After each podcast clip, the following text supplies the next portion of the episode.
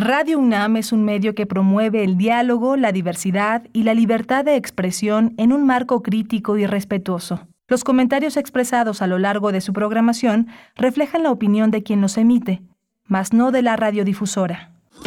Radio UNAM presenta Primer Movimiento. El mundo desde la universidad.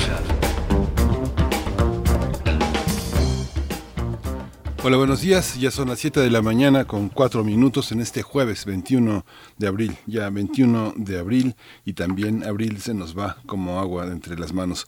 Estamos aquí en primer movimiento. Está Arturo González hoy en la, en la nave conduciendo los controles técnicos de este esfuerzo que se llama Primer Movimiento y que todos los días nos enlaza con la Radio Universidad de Chihuahua que hace posible que nuestra programación, nuestro esfuerzo sea visible en Ciudad eh, Delicias, en Parral, en Ciudad Cuauhtémoc y en la gran ciudad de Chihuahua.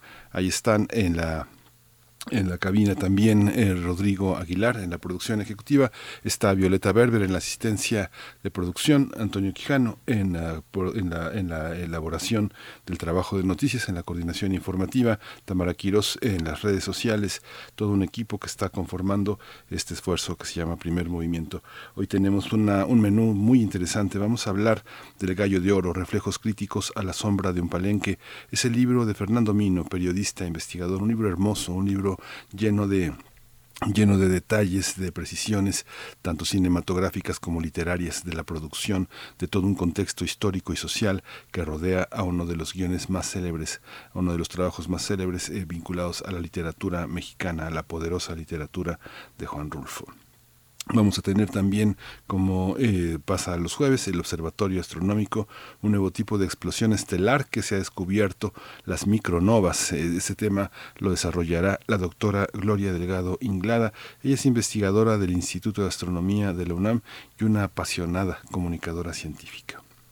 Vamos a tener también La persona deprimida de Carolina Politi, actriz de teatro, cine y televisión. Ella desarrolla un monólogo fantástico, un, trabajo, un trabajo sobre eh, esta, este texto verdaderamente provocador de Buster Wallace, este escritor norteamericano, que Daniel Veronese, es el, director de teatro argentino, actor también, ensayista, dramaturgo, ha colocado en la escena mexicana en la dirección de, de Carolina Politi para hablar de este, de este trabajo sobre la depresión, esta nebulosa que pesa sobre muchos seres que portan la infancia como uno de sus destinos eh, presentes. Vamos a hablar también del bosque equivocado. Es un libro que ha publicado bajo el sello de cuadribio Armando González Torres. Él es uno de los narradores, de los ensayistas, de los poetas más importantes de los últimos años, un hombre lleno de imaginación, de sugerencias eh, literarias a partir de el trabajo que ha hecho en en torno al aforismo. Ha publicado cuatro libros, Eso que ilumina el mundo, sobre perdonar, salvar al buitre, eh, es el decir, el que decide, y este libro que se busca, este bosque equivocado, que se suma a esta lista de aforismos del más alto, de la más alta calidad literaria. Eh, la poesía necesaria está justamente dedicada a la lectura de algunos de las dos primeras instancias de este, de este bosque equivocado. Vamos a tener Los Mundos Posibles eh, de Alberto Betancourt. El doctor Alberto Betancourt, como todos los jueves, eh, participa con distintos temas que tienen que ver con nuestra historia contemporánea. Alberto Betancourt es doctor en Historia, profesor de la Facultad de Filosofía y Letras de la UNAM y coordina el Observatorio del G20 allá en, la, en Filosofía y Letras. El tema de hoy es ¿Y si no vamos a la guerra? Visiones mediáticas sobre los costos de la guerra y las virtudes de la paz. Vamos a concluir la emisión de hoy con la participación de Alicia Vargas Ayala en nuestra sección Derechos Humanos.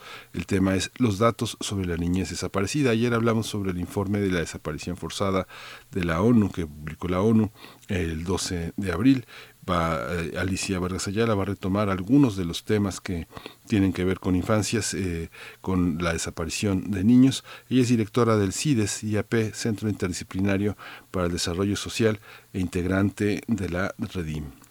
Vamos a arrancar este día con información relacionada con COVID, la información nacional, la UNAM y el mundo.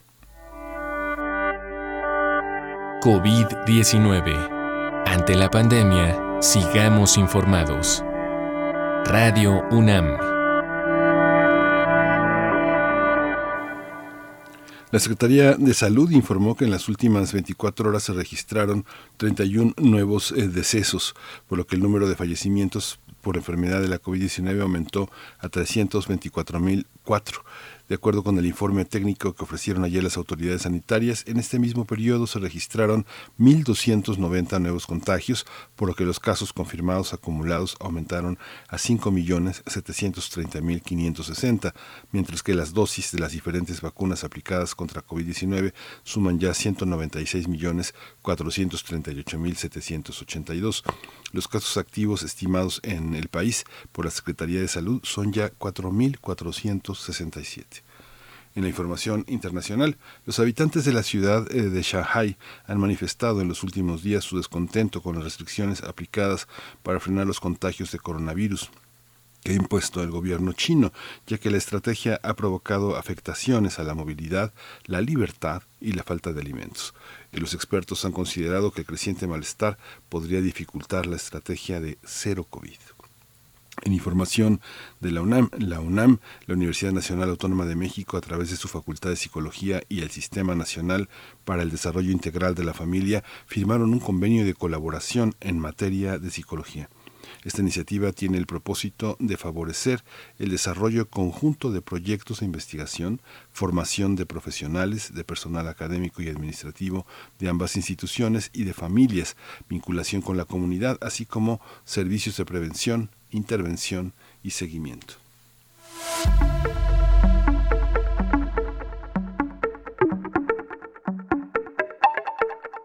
El Museo Universitario del Chopo invita a la exposición Sin que reúne un, cuerpo de obra de los últimos 10 años de producción de Gina Arispe. Su propuesta busca cuestionar los límites físicos y sociales a los que está sometido el cuerpo en las sociedades contemporáneas, como los feminicidios, la migración, el esfuerzo laboral y las desapariciones forzadas, entre otros la exposición eh, va a poder eh, visualizarse hasta eh, justamente hasta hasta junio. Vamos a tener oportunidad de tener esa esa asistencia a presencial al museo universitario del Chopo que está allá en la colonia Santa María de la Ribera. Vamos a arrancarnos ya con música. Vamos a escuchar de Elsa y Elmar planeando el tiempo.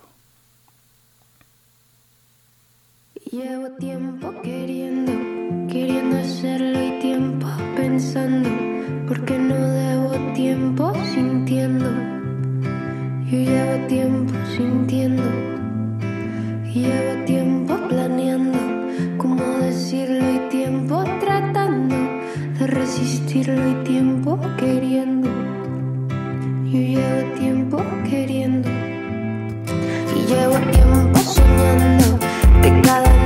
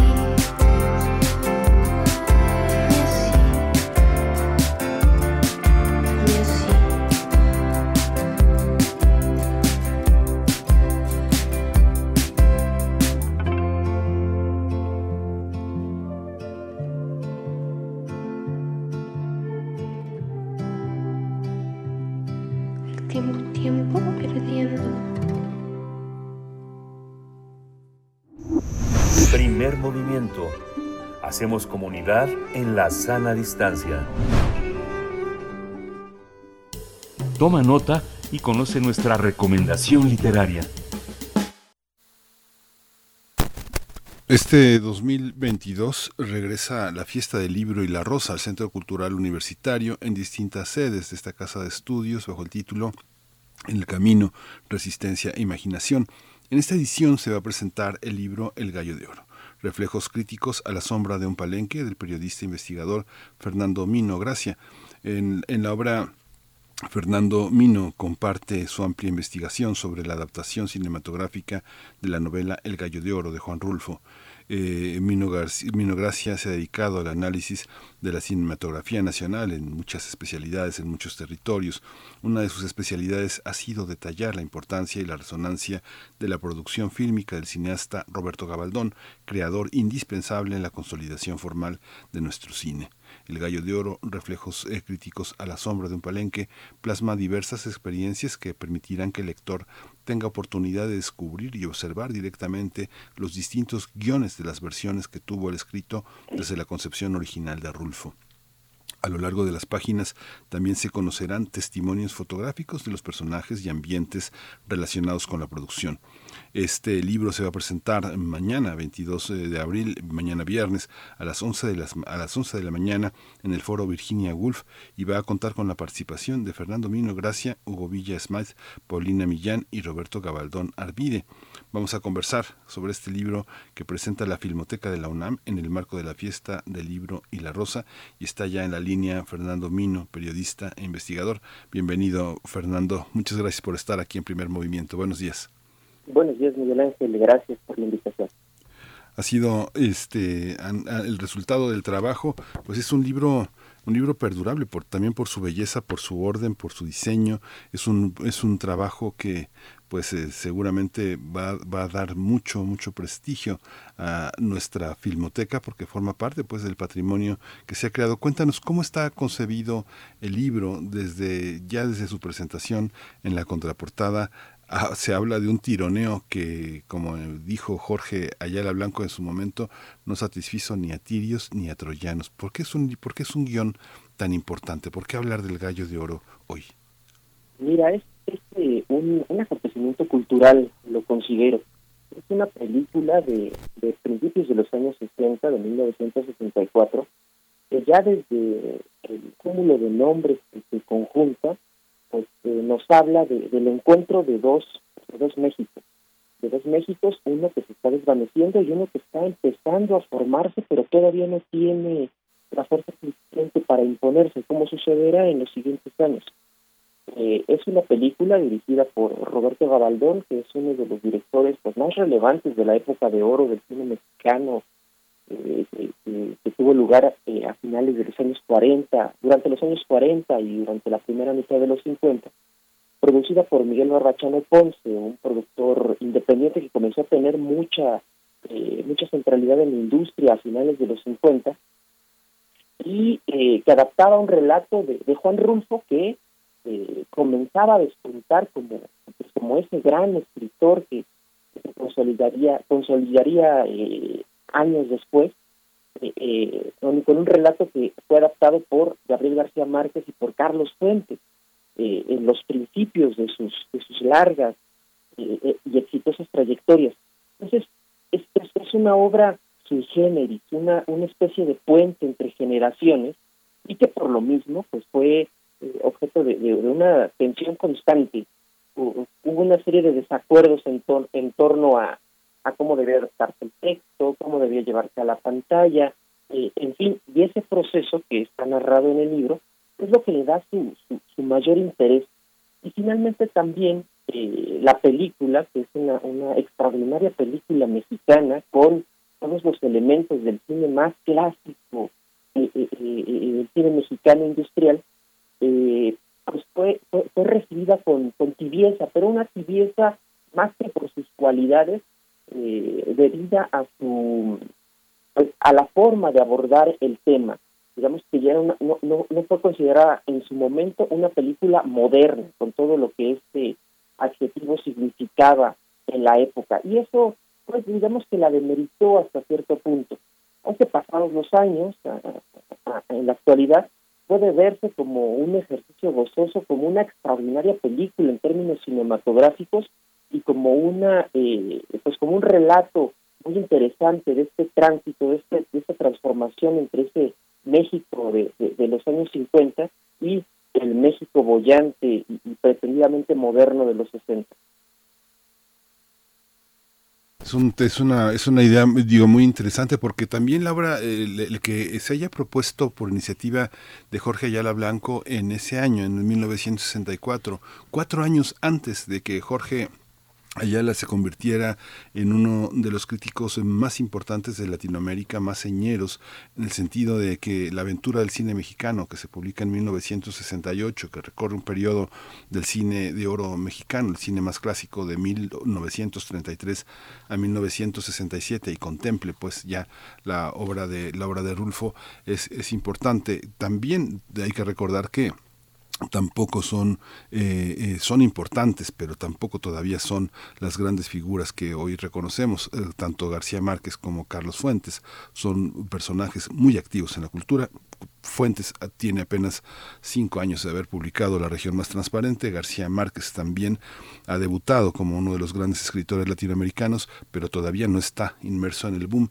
¿Por qué esta recepción del, del, gallo de oro, ¿cómo contrasta, Fernando, con el discurso nacionalista que viene este, todavía arrastrando el mito de la Revolución Mexicana y cómo enfrenta también esto que conocemos como el milagro mexicano? Un México parece del que querían sacudirse las autoridades gubernamentales y colocarlo en el progreso en el que estaban alineados muchos países, entre ellos Japón, ¿no? Claro, Mira, eh, yo, creo que eh, la, referencia que hace Ayala Blanco es interesante. Eh, Ayala Blanco era muy, un muy joven eh, crítico de cine, todavía no publicaba sus grandes obras, todavía no, publicaba la, aventura del cine mexicano, pero ya estaba revisando la, la, producción reciente y Ayala ha hablado de esa época como la etapa más antinacionalista del cine mexicano. Entonces, bajo esa, esa óptica, pues todo lo que surgiera desde la, todas las propuestas que surgieran desde la industria eran ya por sí mismas cuestionadas como reflejo de un cine decadente, como reflejo de un cine eh, pues que no estaba eh, alineado con las principales corrientes de modernidad eh, occidental. Estamos en una época en la que la era pública, en la que la intelectualidad miraba hacia este, pues, las grandes urbes eh, europeas y norteamericanas para eh, pues para aspirar a integrarse a ese a ese mundo desarrollado a ese mundo civilizado. Y entonces en algún momento esta corriente de pensamiento consideró que los eh, las expresiones del nacionalismo eran un atavismo vamos eran una señal de, de atraso y por lo tanto debían matizarse si no es que de plano eliminarse y era una, una idea generalizada sobre todo en lo que al cine tenía que ver, porque el cine pues era, era considerado un, un estandarte, vamos, una, una bandera para mostrarse hacia el mundo, una ventana para mirar a México desde el mundo. Y entonces esta, esta, esta intelectualidad prefería pues relatos urbanos, relatos que hablaran de la problemática de la juventud, etcétera. Por lo tanto, una, una, una película más de charros y de canciones, pues les parecía, este, pues ya de por sí, calificable. Entonces, fue una cuestión problemática. Y eh, la, cuestión es que había un desfase importante entre esta postura intelectual, entre esta postura de la clase media y las necesidades de un público eh, este, de toda la vida del cine mexicano, un público popular, que disfrutaba y que demandaba este tipo de contenidos gozosos y festivos.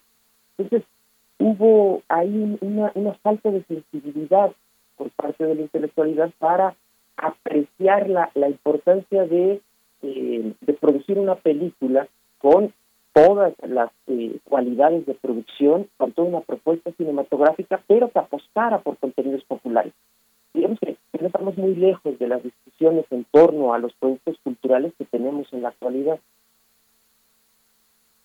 Eso que dices que justamente es una etapa muy antinacionalista Eh, Rulfo, hay que recordar que este este guion, este trabajo, lo publica casi 10 años después de que publica El Llano en Llamas y un, nueve años o casi ocho años de que publicó oh, Pedro Páramo. Y hay una visión, cuando uno recupera la recepción que tuvieron estas obras literarias, estas dos obras eh, señeras, uno ve que eh, quienes eh, se ocuparon de ellas decían, bueno, es un digno representante, tal vez el último, el último tirón a la novela de la revolución y es el gran retrato del campesino mexicano y de su nobleza.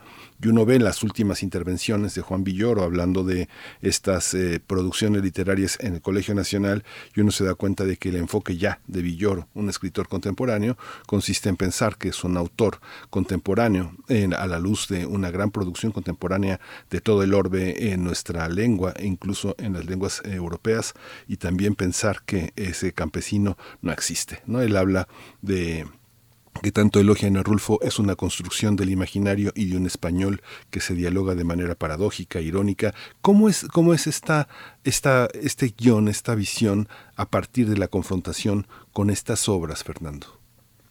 Mira, el, asunto de Rulfo que, al que aludes es, es bien interesante porque eh, pues, Rulfo tiene una producción extremadamente breve, vamos, y concentrada en los años 50 escribe eh, eh, eh, Pedro Páramo y el Llano en Llamas de 54 y 55 y escribe este relato del Gallo de Oro en 56. y entre el, momento en que surgen estas novelas y empiezan a ser valoradas, pues digamos que con titubeos como una extensión, como dices, de la novela de la Revolución, de esta novela costumbrista, en fin, eh, el, lugar natural de este tipo de, relatos era el cine. Hay una gran cantidad de escritores costumbristas que, fueron adaptados para el cine, digo, digo, desde Francisco Rojas González a Rogelio Barriga Rivas, en fin. Eh, y entonces, con este entendido, es que invitan a trabajar al cine a Rulfo como un proveedor de historias de carácter regional para un cine que dentro de su proceso industrial integraba este tipo de relatos. Y Rulfo acepta ese, ese, ese reto y con ese, bajo esas coordenadas, escribe El Gallo de Oro en 1956. Por cuestiones diversas, la producción se va retrasando, va cambiando de manos y se produce hasta 1964. Pero ahí el, el, panorama es radicalmente distinto y esto es interesante. En la vuelta de la década, hay una revaloración de Rulfo eh, tremenda. Su obra empieza a, traducirse, la, traducción al alemán, por ejemplo, es de 1964, y vamos, comienza a ganar un nuevo estatus, comienza a integrarse a otra esfera cultural. Entonces, pues vamos, como que el gallo oro queda ahí un poco este, locando, volando entre, entre dos momentos distintos, ¿no? Y también eso explica un poco la, la, la de su recepción, y también un poco el, silencio de Rulfo en, torno a esta a esta a esta obra. Incluso eh, se publica finalmente se conoce el relato de Rulfo se conoce hasta a los años 80 entonces casi 20 años después de la película es que Rulfo acepta un poco forzado incluso que se publique como relato. Y pues, se descubre con, con, con mucha sorpresa que la, que la que la historia es muy distinta a la que propone la película.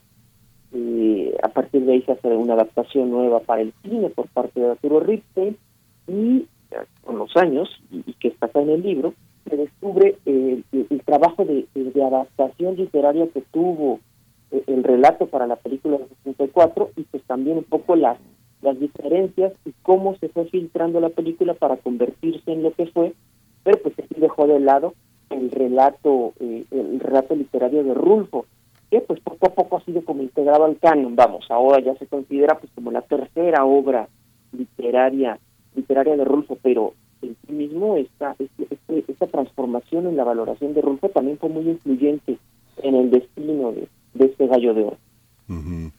Esta, esta, este libro, esta relación que finalmente guarda tu trabajo con Rulfo, ¿cómo ha sido en relación con, eh, con el trabajo de la Fundación Rulfo? Mucho, eh, mucho del trabajo, esta fundación eh, ha sido polémica porque eh, parte de lo que ha hecho la fundación es evitar que el nombre de Rulfo sea utilizado como patrimonio de un gobierno que utiliza a los escritores para hacer con ellos una bandera ideológica.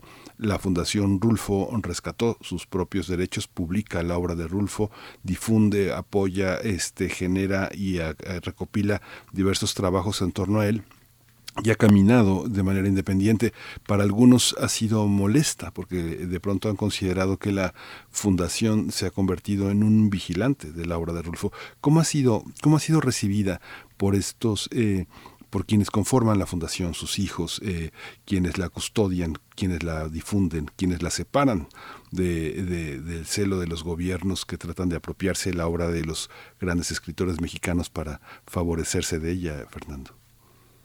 Eh, mira, yo este, tengo una muy buena relación y, agradecimiento con la, Fundación eh, Rulfo, con el arquitecto Jiménez, que ha sido muy generoso en, este en este proyecto.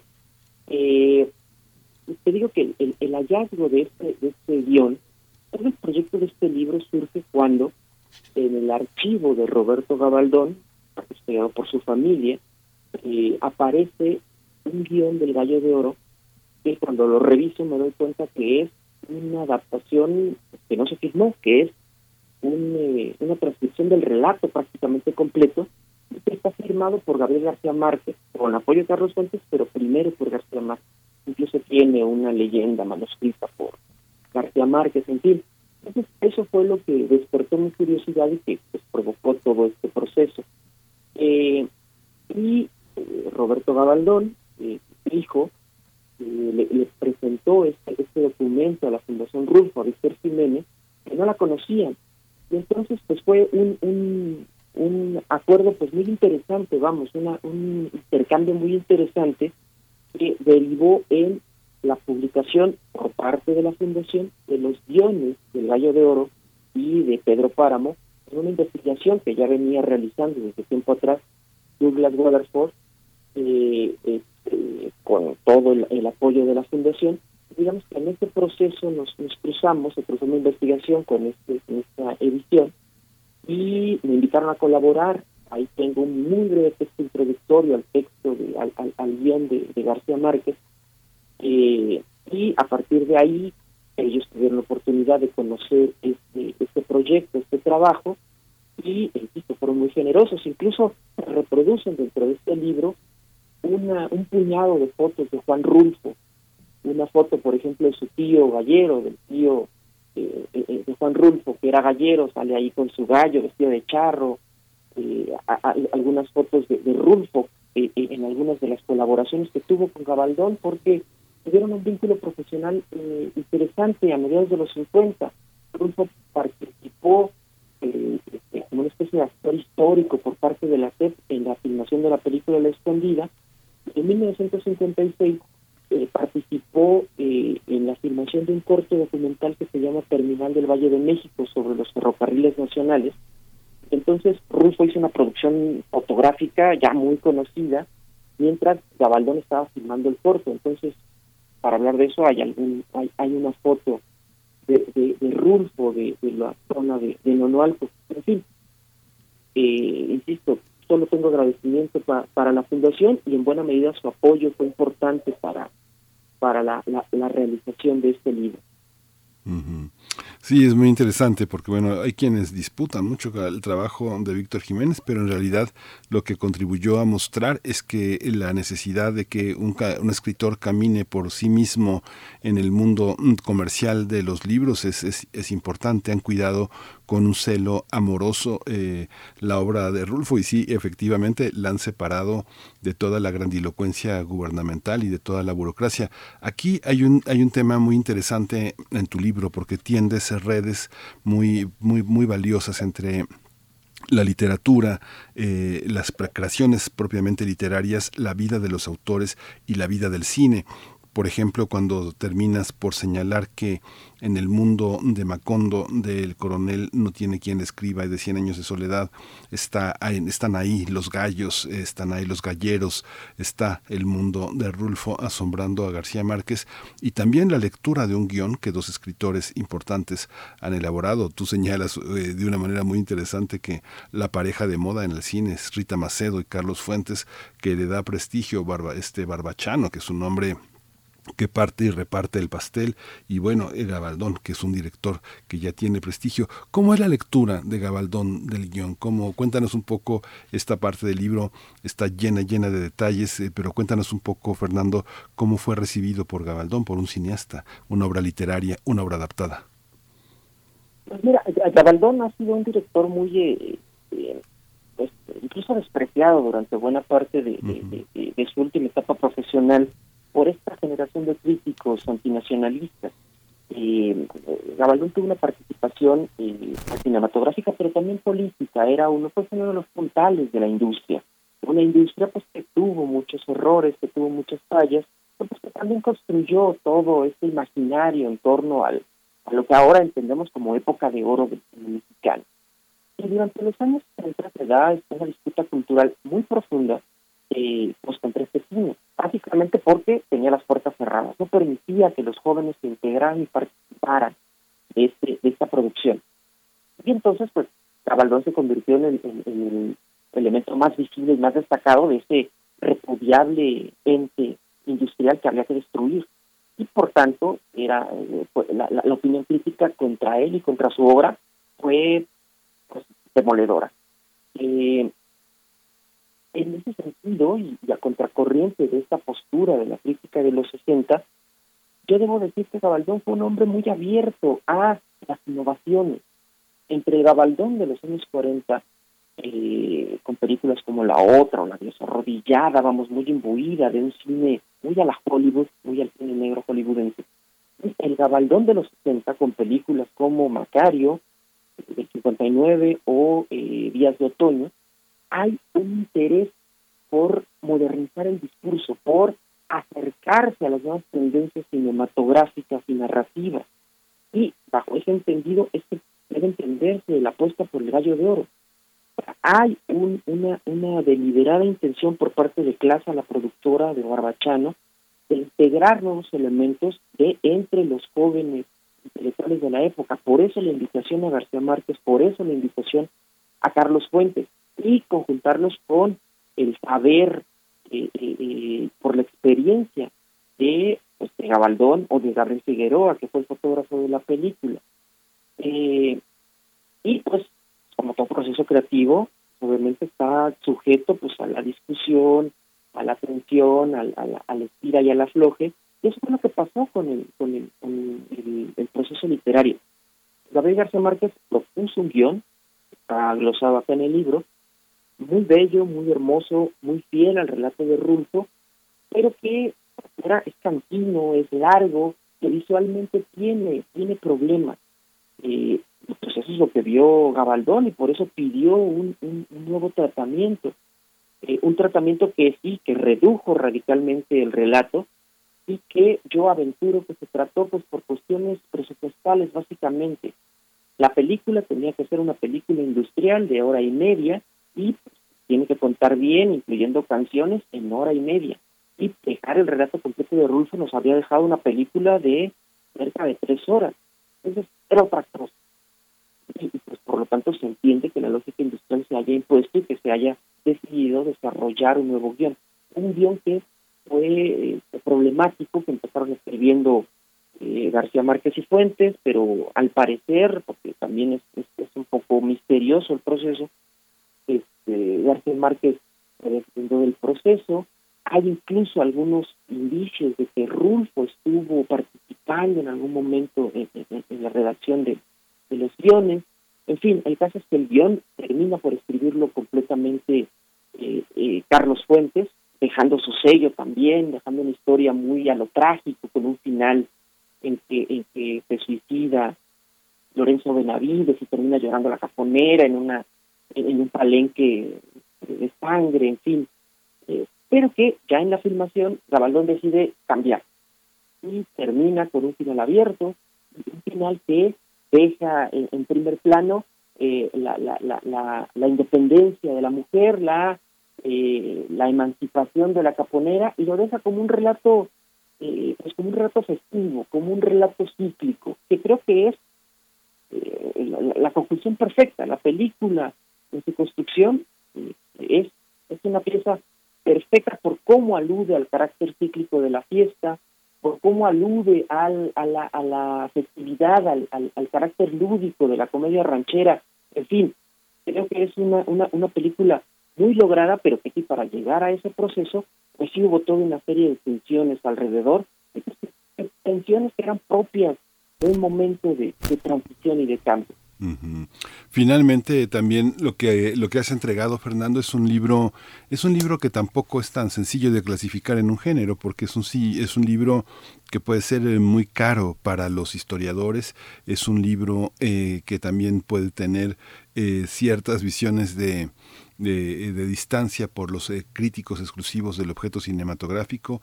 Es un libro también de alguna manera monográfico, es también una historia cultural, es también una, una, una, una manera de establecer lazos con las visiones de la literatura. Es otro, un libro también sobre parte de la historia cultural de cómo se construyen las famas, este, cómo, cómo clasificas este libro, para quién, para quién y, cuál, cuál eh, anticipas que sea el destino en la vida intelectual de México. Es un libro muy importante en ese sentido, concentra muchas cosas no, no reunidas, no dichas de esta manera hasta hoy. ¿no? Es un libro muy original.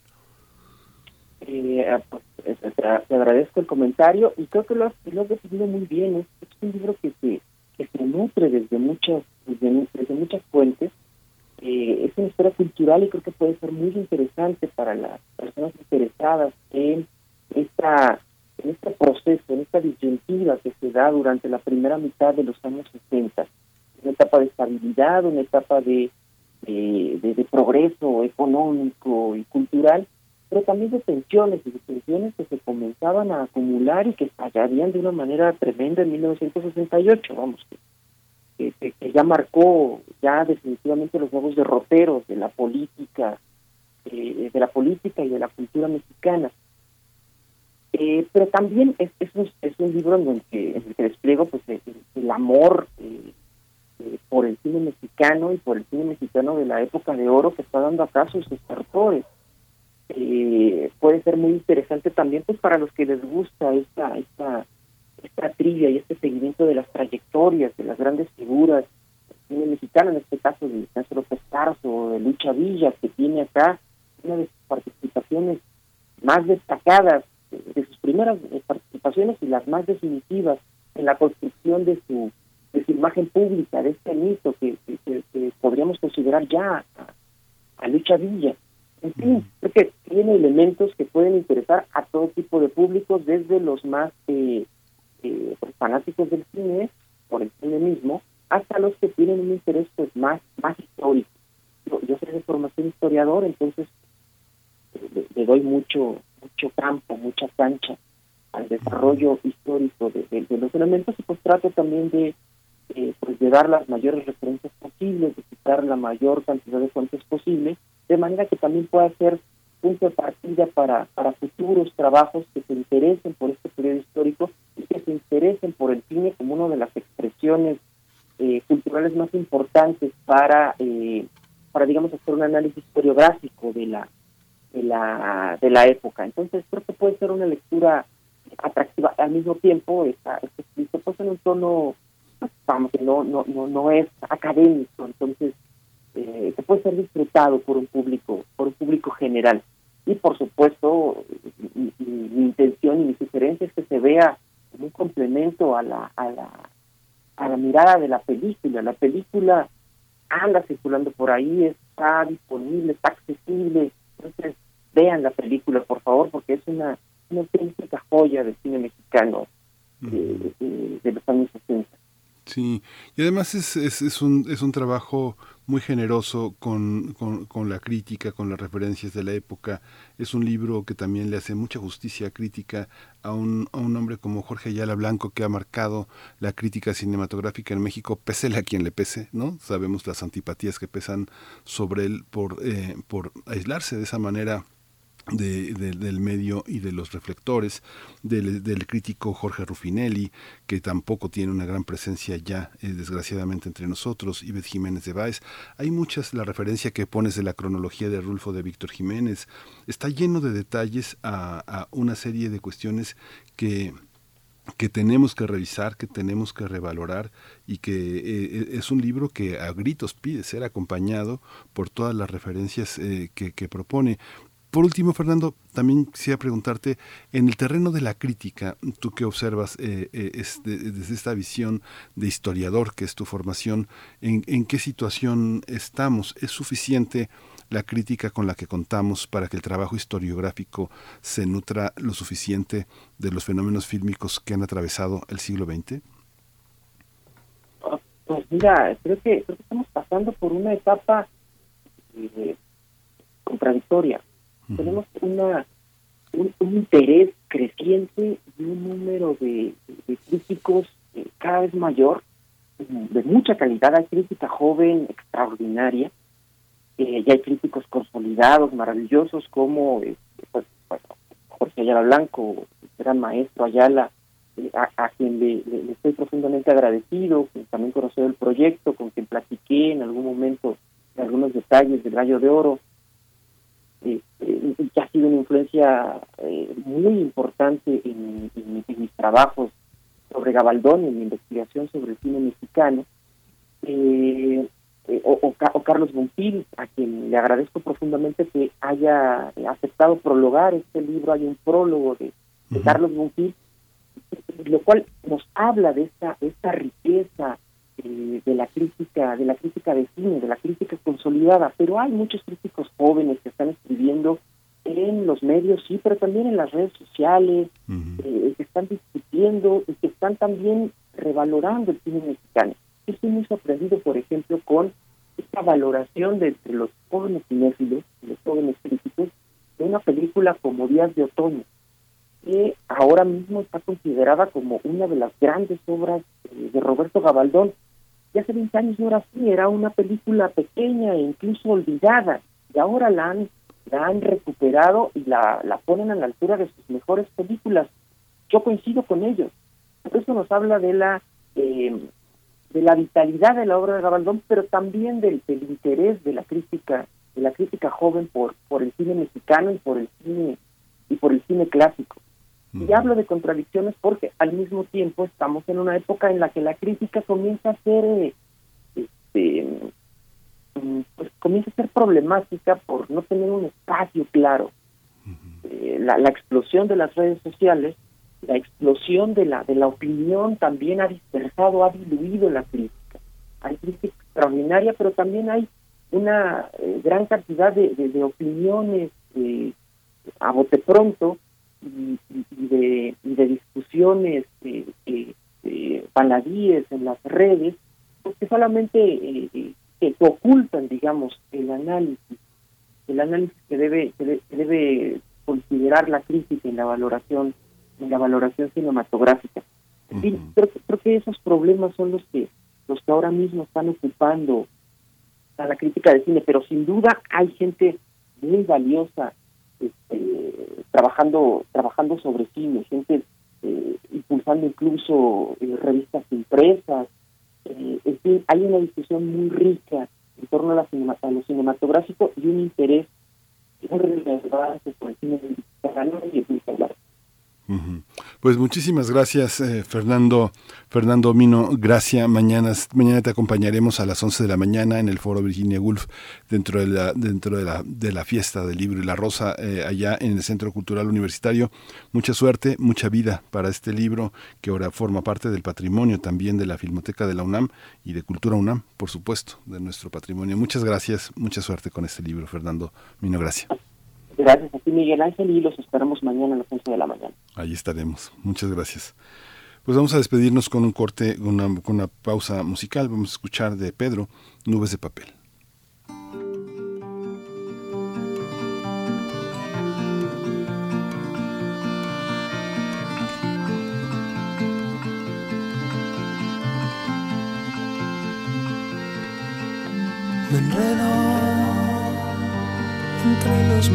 Minutos que dura el despertar. Me he visto pensando en las cosas del día que empieza a brillar.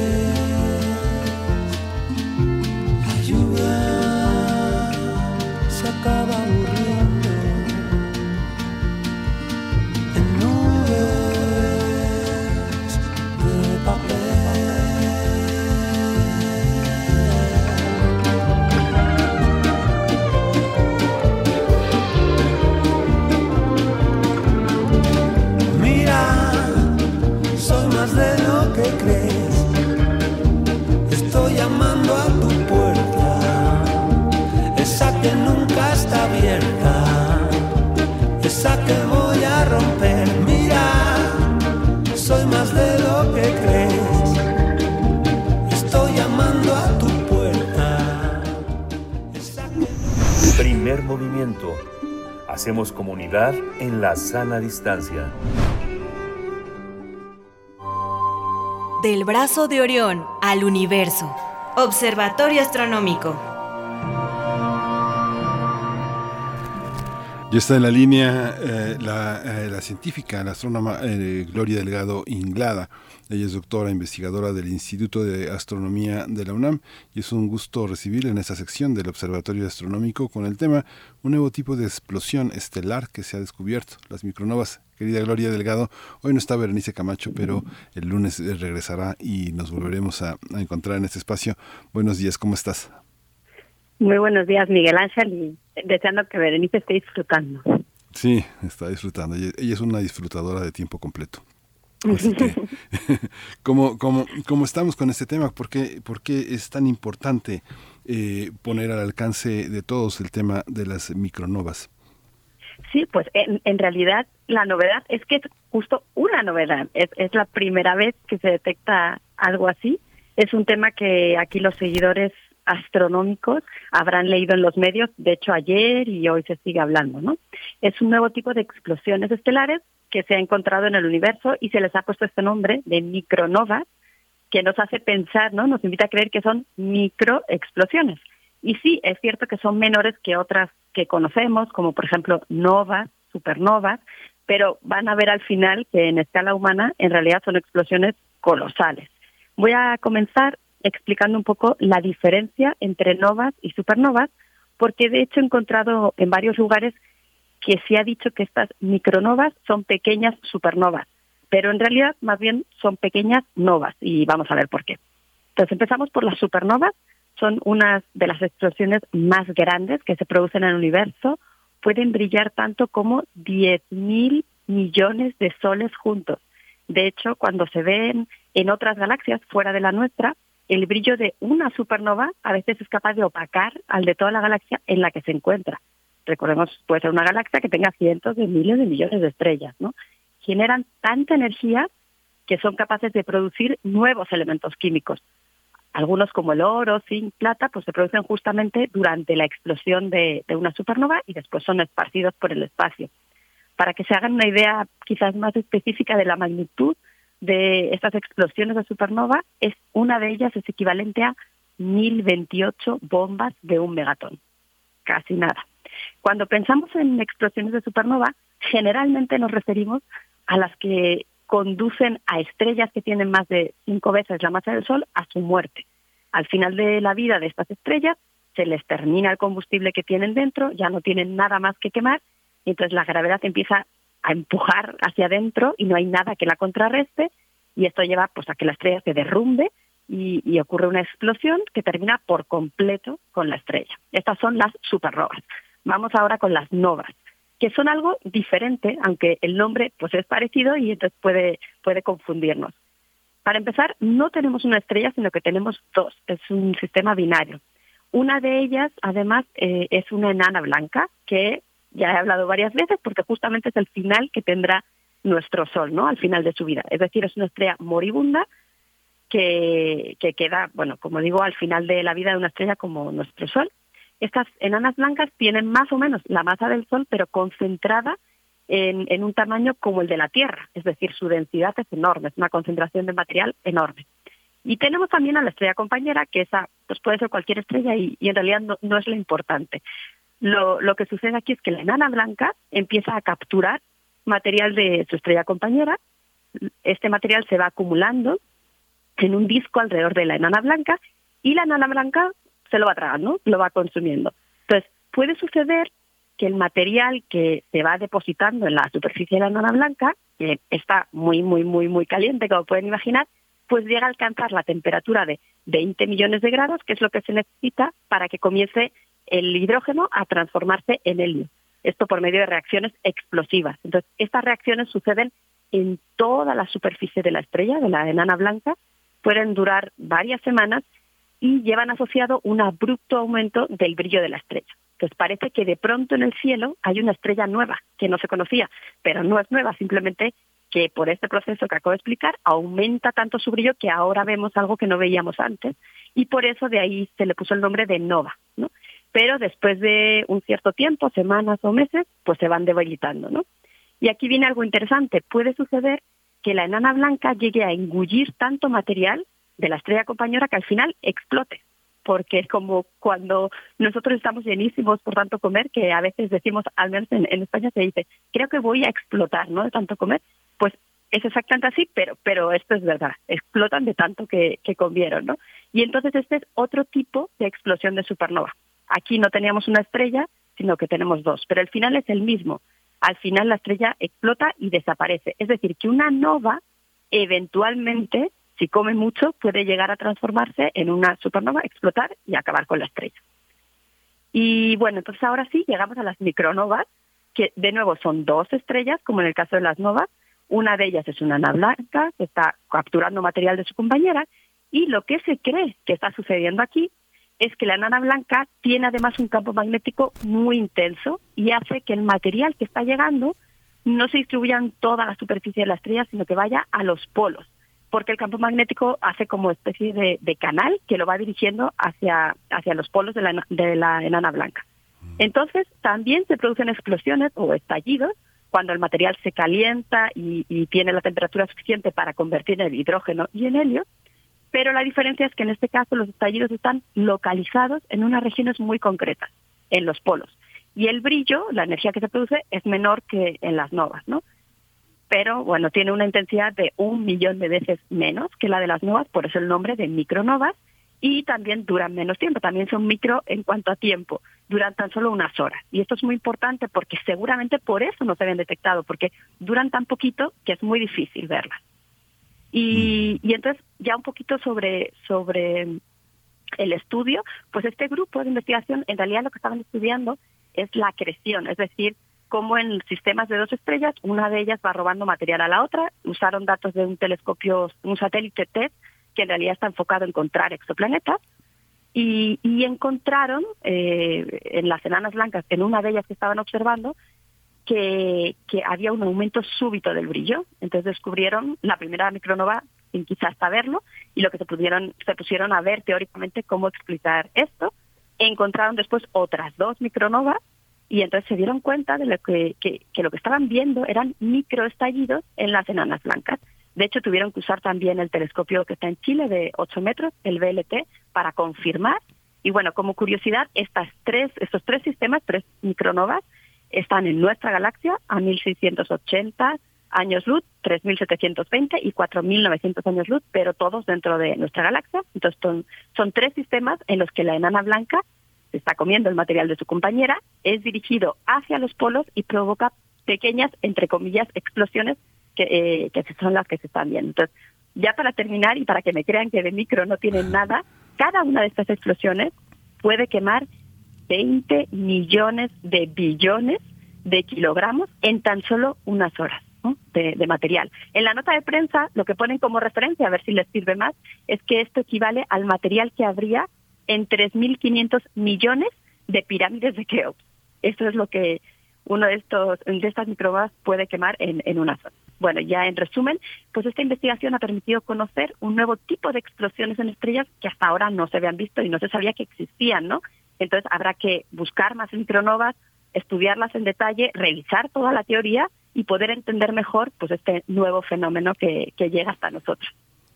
Híjole, qué, qué historia. Digo, se nos acaba el tiempo, pero que quedan muchísimas, muchísimas preguntas, Gloria. Lo, lo, lo que me parece me parece interesante es cómo los científicos siguen viendo eh, en el universo lo que hay tal vez en sus corazones, ¿no? Esa, esa dualidad, una estrella que alimenta a otra, ¿por qué no la ven como un solo cuerpo que, que funciona a distancia, separado? ¿no? Tienen que verlo como una dualidad. A veces las visiones que tenemos eh, sobre la ciencia son las visiones que las personas tienen de sus creencias. ¿no? A veces, digo, es interesante también pensarlo de esa, de esa manera, ¿no? Ciencia y poesía siempre están unidas y claro sí. que aquí tiene que ver mucho los ojos con los que miras y tus propias creencias, pero al final nosotros basamos en, en datos, en información y ahí sí hay que interpretar un poco qué es lo que puede estar ocurriendo, ¿no? Dentro. Sí.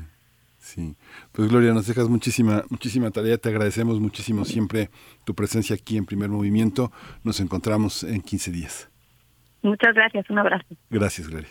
Vamos a despedirnos de la Radio Universidad de Chihuahua. Nos encontramos mañana de 6 a 7 de la mañana. No se, no se despegue de Radio UNAM de primer movimiento. Regresamos.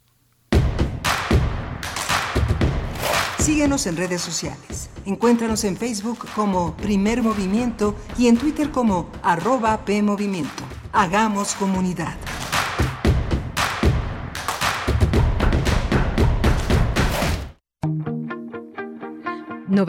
Mil personas desaparecidas, casi 100.000 voces que de un momento a otro se apagaron, de cuerpos sin rastro, de paredes sin sombras. El Museo Universitario del Chopo te invita a contemplar una denuncia artística y a la búsqueda de la justicia con el montaje escénico Zona, clausurada de Teatro Línea Sombra, en colaboración con Elefante Blanco y el colectivo Milinali Red. Todos los jueves y viernes a las 19 y a las 20 horas. Sábados y domingos a las 18 y a las 19 horas. En el Museo Universitario del Chopo. Doctor Enrique González Martínez, número 10. Santa María la Ribera. Del 21 al 30 de abril. Actividad recomendada para mayores de 18 años. Museo Universitario del Chopo.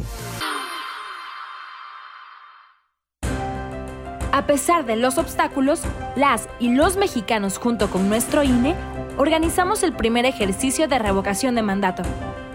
El INE cumple con México como lo ha hecho desde hace 31 años para que podamos ejercer nuestros derechos políticos y electorales. Garantizando certeza, legalidad, imparcialidad y transparencia. Una vez más, las y los ciudadanos y mi INE... Unidos por la democracia. Mi INE nos, nos une. une.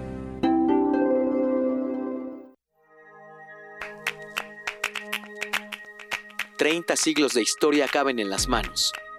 Van impresos en humo, en arcilla, en piedra y papiro hasta convertirse en objeto de mil posibilidades.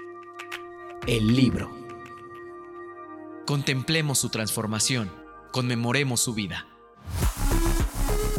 Programa especial El infinito en un junco.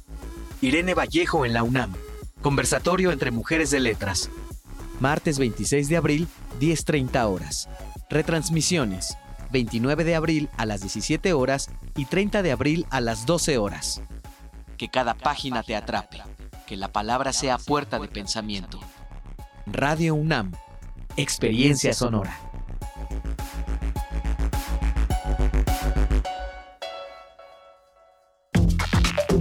Alrededor de un tema siempre habrá muchas cosas que decir.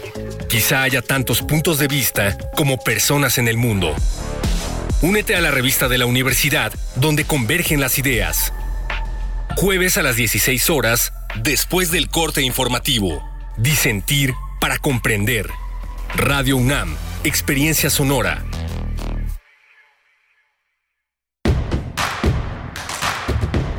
Queremos escucharte. Llámanos al 55 36 43 39 y al 55 36 89 89. Primer movimiento. Hacemos comunidad. Ya regresamos a primer movimiento, son las 8 de la mañana con 4 minutos. Estamos enlazados a la radio, a la radio Nicolaita, como todos los días, de 8 a 9 de la mañana en la segunda hora de primer movimiento, esta radio potente que está a punto de cumplir medio siglo de estar cerca del universo del Pacífico, de la realidad de Michoacana, de este horizonte también que conforma este imaginario que llamamos el Bajío. Eh, gracias por estar enlazados en esta misma sinergia, en este mismo esfuerzo con Radio UNAM. Eh, vamos a tener en esta segunda hora eh, un, un trabajo muy interesante, un trabajo fascinante. Carolina Politi es una, una actriz eh, de una gran dotación emocional, de técnica, de compromiso. Ella se ha presentado con este, se presenta en este monólogo en el teatro El Milagro, allá en la calle de Milán, y es este en este espacio donde ha hecho posible esta adaptación de Worcester, de Worcester Wallace, este escritor norteamericano tan tan cercano al mundo de la, de la mente, de la psicología, del psicoanálisis, del cuestionamiento del mundo medicalizado y de la revisión permanente de los sentimientos, de las emociones de la infancia y su proyección, su aparente proyección en el mundo personal, en el mundo común que vivimos eh, todos los días. Carolina Politi eh, hace a lo largo de poco más de 50 minutos una exploración sobre una serie de temas polémicos, eh, controvertibles, eh, fuertes sobre la interioridad de una de una mujer, de la relación con sus padres y consigo misma, con sus amigas, con la comunidad de personas que le exigen ser de una manera. Vamos a tener también la presencia de Armando González Torres, él es un autor, un, escritor de muchísimos matices, de muchísimos registros. Él ha publicado cuatro libros de aforismos eh, anteriores al bosque, al bosque que vamos a presentar, que a presentar esta mañana, un, gran libro, un gran, un hallazgo, El bosque equivocado, publicado por Cuadrivio, una, escritura que a lo largo de casi 70 páginas eh, eh, nos muestra parte de la condición a la que hemos llegado los seres humanos y a la que estamos por llegar algunos otros. Armando González Torres es un gran ensayista, es un investigador. Él se formó en el Colegio de México y forma parte de, esta contribución para entender qué significa la historia cultural, la historia intelectual en nuestro país. Vamos a tener un menú, hoy va a estar el doctor Alberto Betancourt, es, este, es jueves de mundos posibles después de la poesía necesaria, que está dedicada a leer algunos de los aforismos potentes eh, de Armando González Torres. Estos mundos posibles de hoy se preguntan, ¿y si no vamos a la guerra? Visiones mediáticas sobre los costos de la guerra y las virtudes de la paz. Como siempre, música e ideas en la voz de Alberto Betancourt, doctor en Historia, profesor de la Facultad de Filosofía y Letras de la UNAM. En el día de hoy, eh, Alberto nos ha mandado su colaboración de manera grabada, así que no va a estar en vivo, pero eh, está atendiendo asuntos personales, así que bueno, le deseamos muchísima Muchísima suerte con ellos. Y vamos a tener para cerrar el programa Derechos Humanos, la sección que todos los jueves tenemos. En esta ocasión está Alicia Vargas Ayala con nosotros para compartirnos los datos que sobre la niñez desaparecida están insertos en este informe que la ONU eh, dio a conocer el pasado 12 de abril, un informe polémico del que hablamos ayer, hablamos ayer en este espacio sobre el sentido de este informe, sus alcances, sus limitaciones, sus lecturas, sus interpretaciones por parte de las autoridades mexicanas, desde el gobierno federal, las reacciones que ha habido en el interior del país y por el propio, por el propio eh, cuerpo armado mexicano, desde la Marina hasta el Ejército. Así que bueno, nos vamos, nos vamos ya con nuestra nota, nuestra nota teatral. Primer movimiento. Hacemos comunidad en la sana distancia.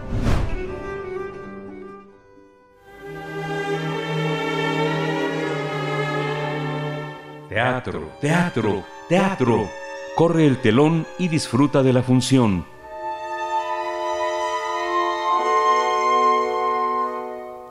La puesta en escena, La persona deprimida, desafío abierto a la autoconfrontación, está basada en el texto de David Foster Wallace y fue adaptado para el teatro por Daniel Veronese, quien dirige en escena a Carolina Politi.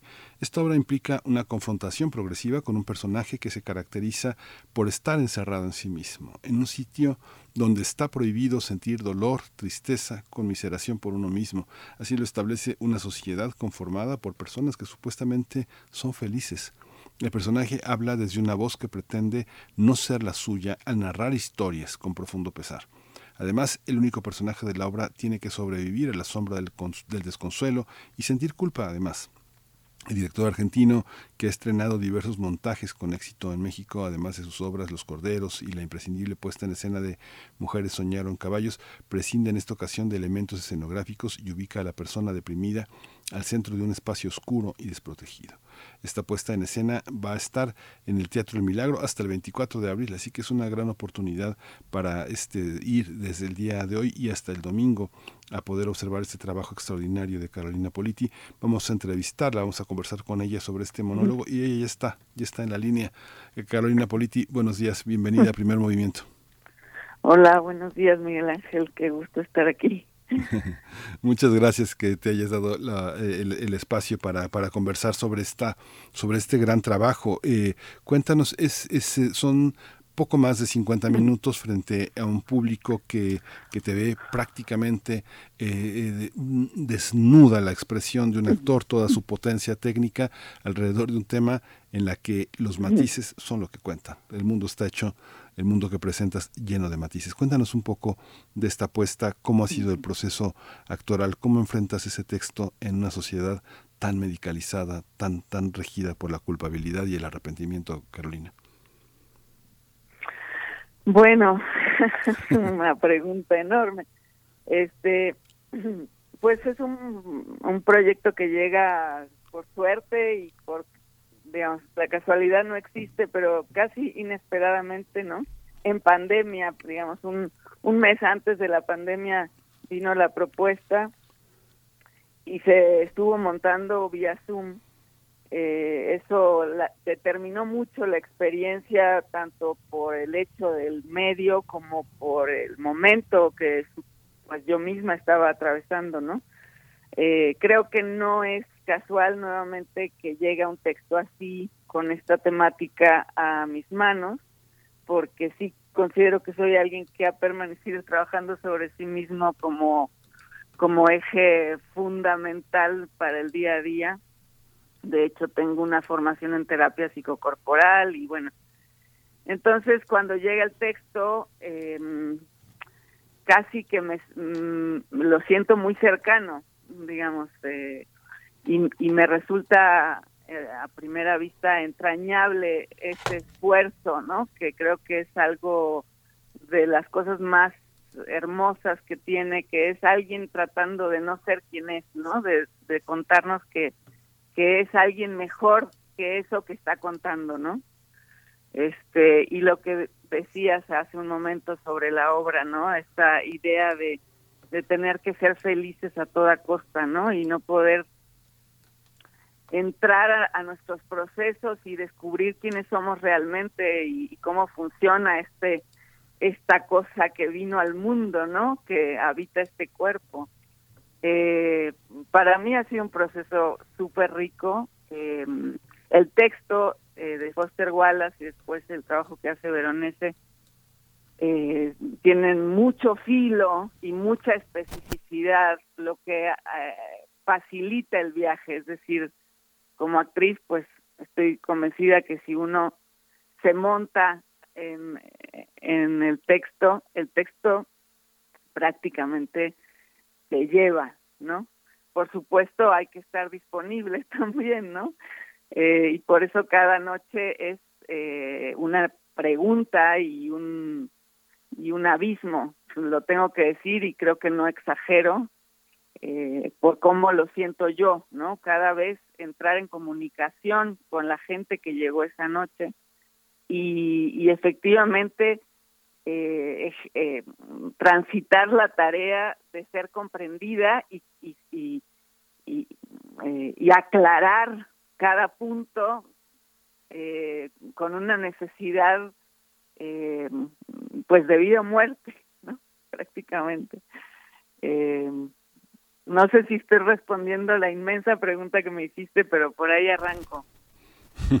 claro que sí, claro que sí, la respondes. Bueno, para quien no sepa eh, es eh, Foster Wallace, es uno de los grandes escritores norteamericanos eh, que ha dejado toda una serie de novelas muy complejas, desde La broma infinita, La niña del pelo raro, Extinción, mm, ha habido muchos trabajos periodísticos, el cuerpo y en, y en lo otro, el tenis como experiencia religiosa, uno de los grandes, grandes autores norteamericanos, una gran influencia yo creo que en mucha gente nacida en los años, escritores nacidos en los años 70, que han tenido esa esa gran influencia. Él se suicidó en, en 2008, él este, se ahorcó, se ahorcó después de 20 años de, de, de, de, un tratamiento largo de depresión que sin embargo a pesar del tratamiento y a pesar de los de la, de la medicina no, no, no logró silenciarlo antes de esos 20 años. Así que bueno es muy interesante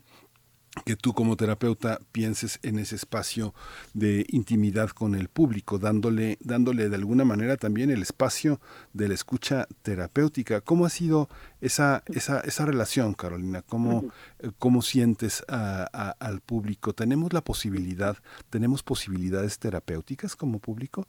¿Como actriz eh, sientes eh, este, una escucha? O sea, bueno, creo que el teatro es es otra cosa, ¿no? Es el arte, el, ¿no? El espejo que permite entrar a las preguntas y después, en todo caso, cada uno decide hacia dónde lanza esas preguntas y qué exploración puede hacer, ¿no? Pero como espejo y como espacio de mirada, eh, siento que sí o sí cada noche eh, hay una respuesta, no siempre la misma, evidentemente, pero que sí me va contando eh, en primera instancia tengo una sensación como de lo terrorífico, ¿no? Como lo terrorífico en adentro de cada uno, porque eh, hay una necesidad quizás al comienzo del espectáculo de de garantizarnos que el viaje va a ser fácil, ¿no? Como si hubiera eh, una un aviso no avisado de que ahí viene algo, pero al mismo tiempo tratamos de aligerar, eso siento en el ida y vuelta de las primeras los primeros textos, pero después eh, hay algo de que, que veo de la gente como que se va apretando, ¿no? Como que los cuerpos se van enconchando. Y este y bueno, eh, ahora sí que cada quien hace lo que puede con lo que le pasa, ¿no? eh, siento que mi ejercicio se va puliendo cada vez porque hay algo de asegurarme que estoy conversando con ellos, aunque ellos no, obviamente no hay una demanda de respuesta verbal para nada, ¿no? Pero que efectivamente estemos sintonizados y escuchándonos tanto ellos lo que digo y, por lo que estoy atravesando como yo es esas respuestas que vienen del silencio, ¿no?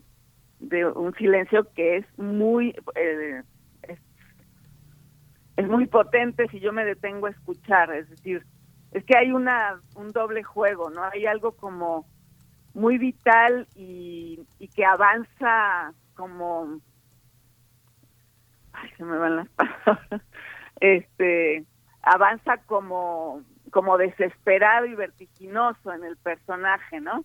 Pero al mismo tiempo, desde lo actoral y también desde el personaje, hay una necesidad de, de que la medida sea la respuesta del otro, porque es el otro del que yo estoy esperando un resarcimiento, ¿no? Digamos, el personaje está está esperando justicia de alguna manera, ¿no? Desde su discurso, desde su mirada de la realidad, ¿no? Entonces ese ejercicio creo que sí es sanador, ese breve espacio en el cual hay ese silencio en donde nos estamos comunicando. Creo que sí. Sí, es muy interesante porque a mí me llama mucho la atención cómo David Foster Wallace logró escribir un texto que evidentemente se encarna en la piel eh, de una mujer, donde dice de pronto la aproximadamente media docena de amigas a quien su terapeuta, quien tenía ambos la licenciatura y el grado en medicina, había dominado como el sistema de apoyo de la persona deprimida, solían ser o chicas cercanas de la infancia o chicas con las que había compartido pieza en varias etapas de su carrera en la escuela, mujeres educadas y comparativamente indemnes que vivían ahora en todo tipo de ciudades distintas y a quienes la persona deprimida no había puesto ojos en años y años y a quienes hacía llamadas tarde por la noche de larga distancia, desesperada por la necesidad de una confidencia, de apoyo y de solo unas pocas y bien escogidas palabras que le ayudasen a tener una perspectiva realista de sí misma. Hay una hay una, hay una cuestión enteramente femenina, Carolina, es, es, es un texto, eh, es un texto donde la, el psiquismo es el psiquismo eh, acosado, atropellado de lo femenino o es más amplio? ¿O es qué? Más amplio, eh, engloba otra, otra visión genérica. Bueno, creo que está englobando a lo humano, o sea, no creo que los hombres estén fuera de lo que estoy discurriendo en escena, ¿no? Para nada. Ahora, tal vez eh, ponerlo en una mujer eh, activa eh, ciertos lugares conocidos de, de un modo vincular y de un modo de una manera discurso, de discurso, ¿no? Que quizás es más esperable para esta sociedad este juego vincular que venimos cuestionando los últimos años este es como más conocido y más eh, sí eh, parece tener más que ver con lo femenino pero eh, no sé si tenga trascendencia en esa dirección digamos como discurso. Creo para mí va directo a lo humano al humano civilizado, entre comillas, al humano eh, funcional, entre comillas, ¿no? Carolina, ¿tú crees que tú crees que en esa parte eh, de lo que está hablando el texto es de una sensación que uno puede tener de fracaso y eso constituye a la persona deprimida que de vez en vez cada vez más habla con las personas que han tenido éxito y que se acercan cada vez más al ideal de felicidad. En la, en la obra, por ejemplo, son las amigas felizmente casadas con un matrimonio, con sus hijos, con su casa, con sus vidas a distancia, pero eh, cuando las personas deprimidas hablan con quienes han triunfado, con quienes han logrado domesticar su futuro, este, aparecen enteramente en su, en, en su eh, estancia un poco minúscula. ¿Cómo lo observas? Bueno, yo creo que Bueno, pues es todo este juego, este, este manipuleo de, de lo que es correcto y de lo que es exitoso y de lo que funciona. Em, la, perdón, es que como que se me llenó de ideas en un momento. ¿Me, lo, podrías como eh, volver a decir quizás sí, lo que me acabas de preguntar. Sí, es que hay una parte en la que, bueno, nadie enteramente es una persona deprimida, ni nadie es una, enteramente una persona narcisista, ni nadie es un enteramente esquizoide de las 24 horas, sino que todos tenemos rasgos de esas formas. Estas personas em, deprimidas que de pronto necesitan el contacto, siempre hablan con personas felices, con personas exitosas, con personas que han logrado domesticar su futuro. ¿Cómo lo ve, cómo lo ve este personaje enteramente solo en la oscuridad del escenario? ¿Cómo se comunica? Sí, bueno, ella, claro, ella considera que lo suyo es eh, principalmente algo vergonzoso, por eso lo cuenta en tercera persona, ¿no? Creo que eso eh, es parte del juego, pero es, es un poco lo que nos pasa a todos, digamos, lo que soy íntimamente es vergonzoso, no, no funciona, lo que funciona es lo que están haciendo los demás, ¿no? El éxito lo están representando los otros, los otros son los que consiguen el trabajo, consiguen los aplausos, consiguen la familia, ¿no? Eh,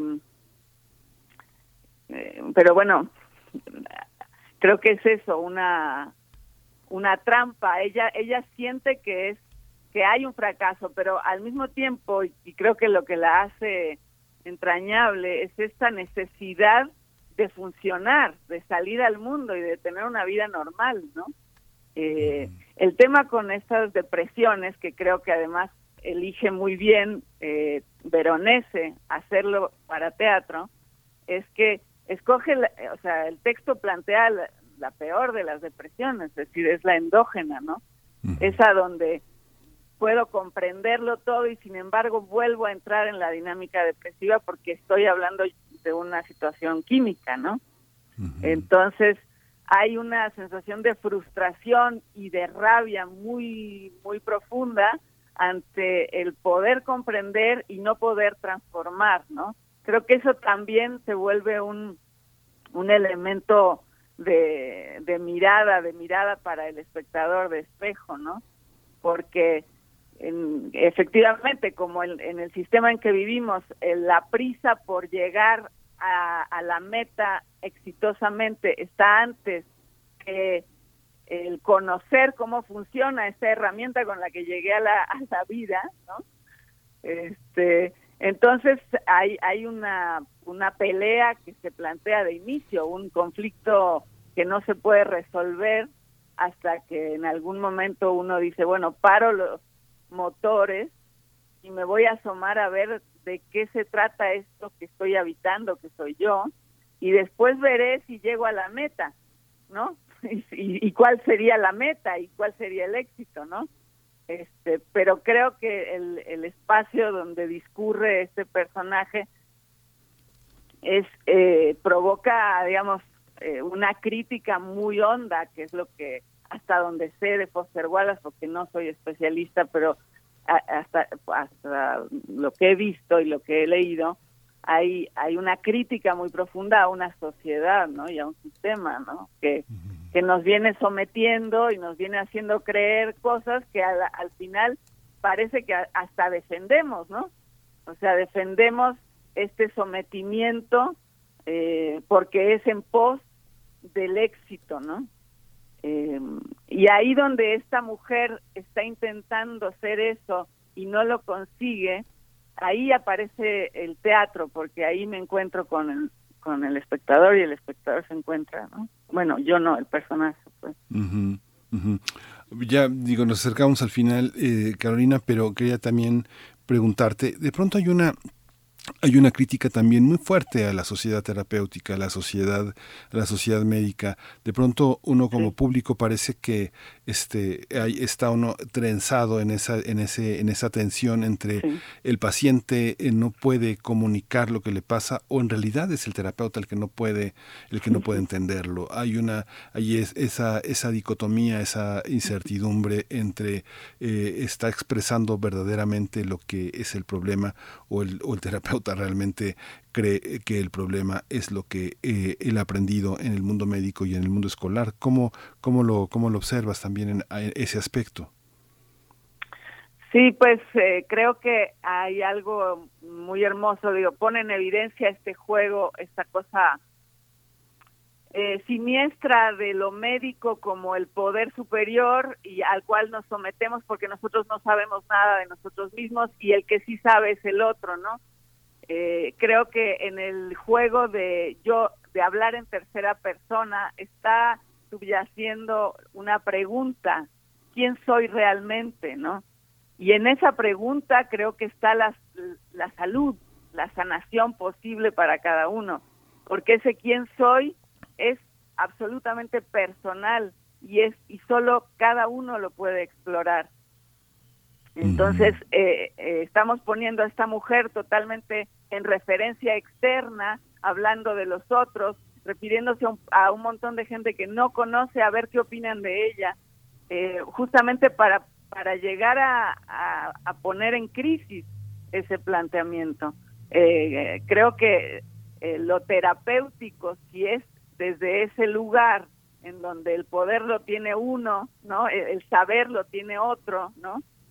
Eh, otro que no soy yo, eh, en donde yo eh, recuesto todo mi, toda mi atención y mi inteligencia, la entrego y a ver qué hacen. Denme, un, denme una pastilla, porque no tengo espacio para mirarme, ¿no?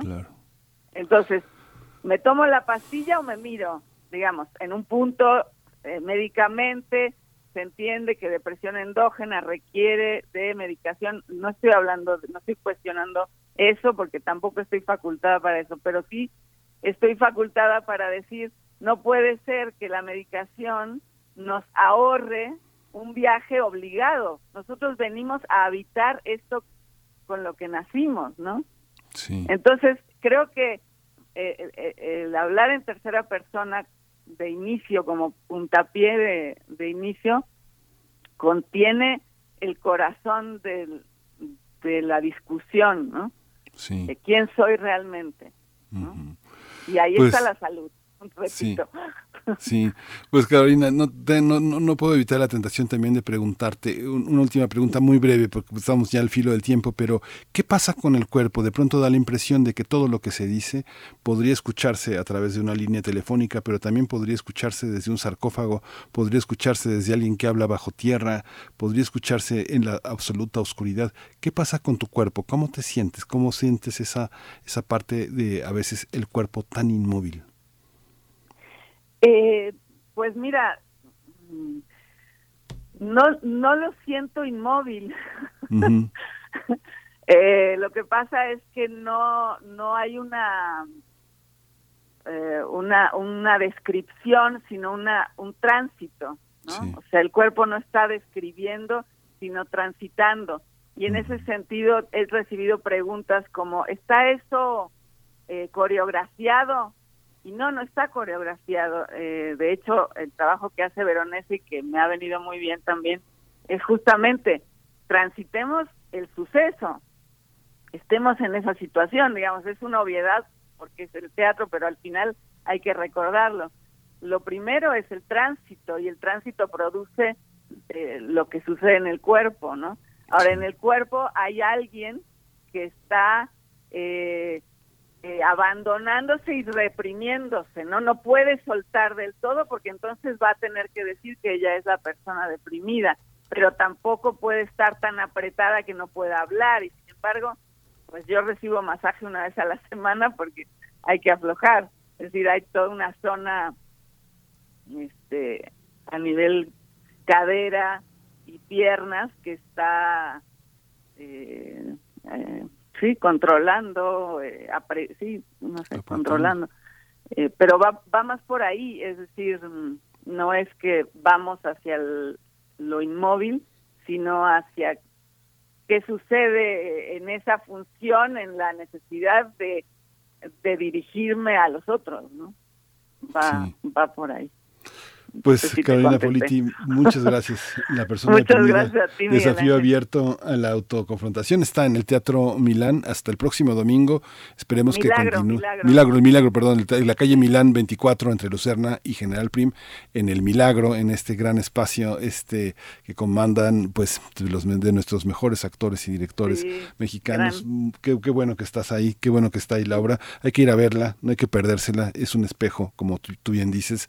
Este, muchas mucha mierda, mucha suerte en esta, en estas funciones que quedan y ojalá, ojalá continúe porque es una obra que, que debe estar mucho tiempo entre nosotros, sobre todo en estos tiempos de supuesto regreso y de supuesta reconciliación con, con el colectivo. Gracias, Carolina. Gracias a ti, gracias, muchas gracias, los esperamos con felicidad.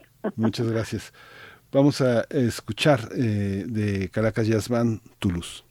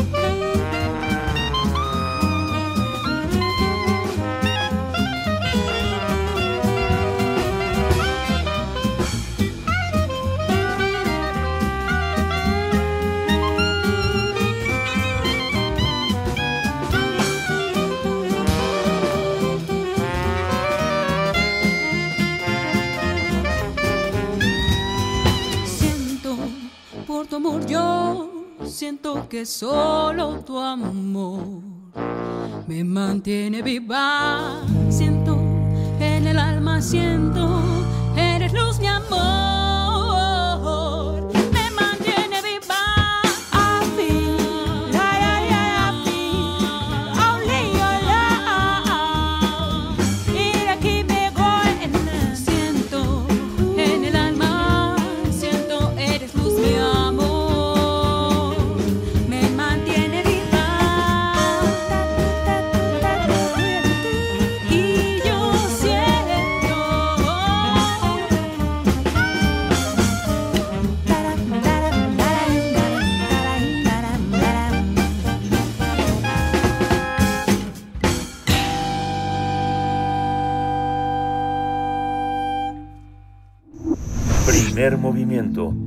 Hacemos comunidad con tus postales sonoras. Envíalas a primermovimientounam.gmail.com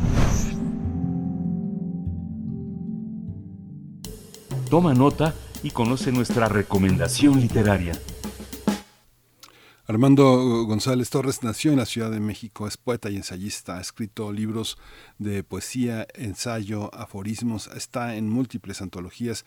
Entre los títulos de su obra se encuentran La conversación ortodoxa, Teoría de la Frente y la Peste, los volúmenes de ensayo y las guerras culturales de Octavio Paz, Que se mueran los intelectuales, El crepúsculo de los clérigos y La pequeña tradición. También es autor de los libros de aforismos Eso que ilumina el mundo, sobre perdonar y salvar al buitre y En el bosque equivocado de Cuadribio Ediciones. Es el libro del que vamos a hablar en esta ocasión. A lo largo de su trabajo de su vida intelectual y académica, Armando González uh, Torres ha sido reconocido con diversos premios como el Premio Nacional de Literatura Gilberto Owen en 95, el Premio Nacional de Ensayo Alfonso Reyes en 2001, el Premio eh, Jus eh, de la editorial Jus de 2005 con un ensayo sobre Gabriel Said, el Premio Nacional de Ensayo Literario José Revueltas en 2008, el Premio Bellas Artes Ensayo Literario Malcolm Lowry sobre literaturas extranjeras en 2015. Vamos a conversar con Armando González Torres a partir de este hermoso libro, eh, El bosque equivocado, que ha publicado eh, con mucho cuidado y una gran labor editorial Cuadribio. Eh, él ya está, él ya está en la línea y pues lo saludo. Armando González Torres, bienvenido. Muchas gracias por estar aquí en Primer Movimiento. Al contrario, Miguel Ángel, muchas gracias por la invitación a este espacio tan inteligente, tan hospitalario. Es, es un gusto. Gracias, Armando. Pues nos conocemos desde hace tantos años y, y, y para mí verdaderamente es una, una, eh, una conversación muy compleja porque finalmente eh, si nos concentramos en el aforismo hay cuatro libros que preceden este, este trabajo, libros de una, de una enorme eh, poesía, de una enorme filosofía, eso que ilumina el mundo, sobre perdonar, salvar al buitre y es el decir el que decide. En este libro hay siete instancias, fin de semana, tienda de mascotas, atletas de la necedad, palabras descubiertas, cómo decirlo y cómo escribirlo, pensamientos inconcebidos. Eh, vamos a empezar porque un poco describas eh, en qué consiste este trabajo, cómo se han ido bordando todos estos, eh, todos estos eh, instancias en este libro para llegar finalmente a este bosque equivocado, Armando. Sí, mi, mira, lo, lo, lo que yo suelo hacer en mis libros de aforismo es partir de núcleos temáticos y de, desde esos núcleos temáticos, las mascotas, el lenguaje, el amanecer, el fin de semana, pues lo que hago es eh, eh, pues realizar variaciones, eh, afirmaciones, contradicciones, acumular material que puede ir desde los versos, los apuntes filosóficos, las bromas, los exabruptos, las notas de lectura, los meros juegos de lenguaje y tratar, digamos, no de agotar, pero sí de eh, indagar sobre, sobre el tópico que, que, que, que, que propongo en cada núcleo temático. Y, y, y, en esto consiste, digamos, el, el, el, la, la, la, la, factura de, de, de, la mayoría de, los libros de aforismos que, que, he publicado desde hace algunos años.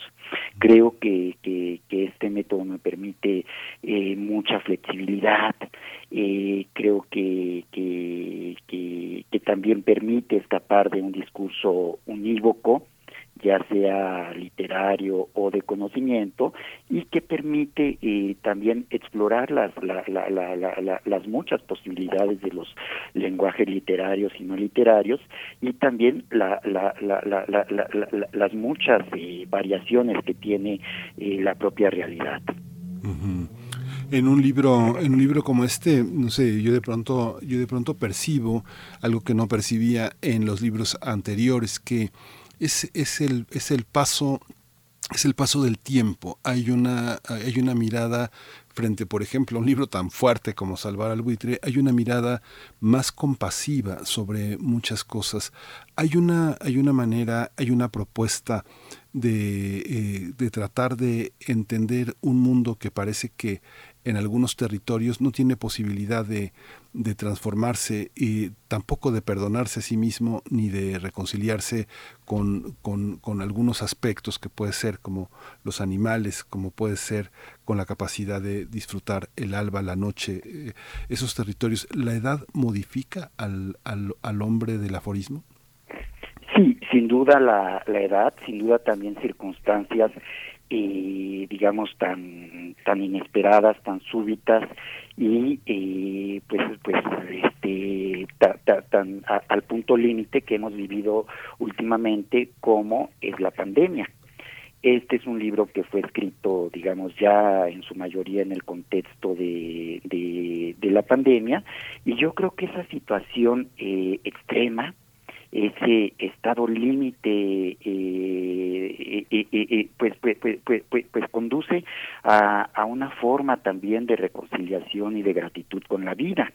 De hecho, desde, desde los primeros días de la, de la pandemia, yo puedo decir que, que, que, que, ahora tengo una relación eh, mucho más íntima, mucho más orgánica con la escritura aforística, porque desde pues estos días álgidos en que uno no sabía si iba a amanecer o no, si se iba a, contagiar, pues eh, se me ocurrió, eh, fue, fue, fue, fue, fue, fue, fue, fue un impulso muy espontáneo, eh, agradecer todos los días con dos o tres aforismos la posibilidad de amanecer. Y bueno es eh, eh, eh, este creo que que, que, que, que este este clima de de, de, de, de, júbilo, de agradecimiento y un poco de culpa también del superviviente, eh, que eh, eh, pues, pues, pues, pues es lo que se refleja en, en este libro también, en, en este libro que es En el bosque equivocado. Hay una, esto que comentas eh, de la pandemia, pues por supuesto nunca aparece la palabra pandemia en, el, eh, en, en, este libro. Digo, ya la busqué y no está, ¿no? No está la palabra infección, pero sí está una vez, está una vez la palabra muerte y está justamente eh, aludiendo a esto, este aforismo que dice un ejercicio de destreza que prescribo, que, prescribo a los alumnos, pintar o describir animales al borde de la extinción, hacer ostensible el dolor, la angustia, la percepción de finitud, sin uso de las lágrimas y sin el auxilio de la palabra muerte. ¿Cómo, cómo aprendemos a apreciar esa sensación de, finitud, Armando? ¿En la, ¿En la espera, en la reflexión sobre el lenguaje, en la relación con los otros? Sí, yo, yo, yo, yo, yo, yo, yo creo que, que, que, digamos algo que, que, que nos otorga la, la escritura es precisamente esta eh, multiplicidad de posibilidades para aprender y para apreciar y para reconciliarse con la finitud. Eh, y también para reconciliarse con, con, con, con, las cosas niñas, con las cosas pequeñas, con el canto de los pájaros, con el, el juego de las mascotas, con el trato cotidiano con, con las personas amadas y, y, con el simple prójimo. Y creo que que, que, que, que, este que precisamente pues sí la, la, la, la, la escritura y particularmente además yo creo que la escritura aforística la escritura fragmentaria esta escritura que no busca eh, sistemas que elude los sistemas que elude eh, la, la, la, la, las construcciones orgánicas creo que eh, este tipo de escritura puede eh, contribuir a reconciliarnos con el mundo y a regocijarnos con el lenguaje. Hay una, hay una, hay una palabra que también, eh, eh, pues inevitablemente me, me, surgió como la curiosidad, el interés de buscarla.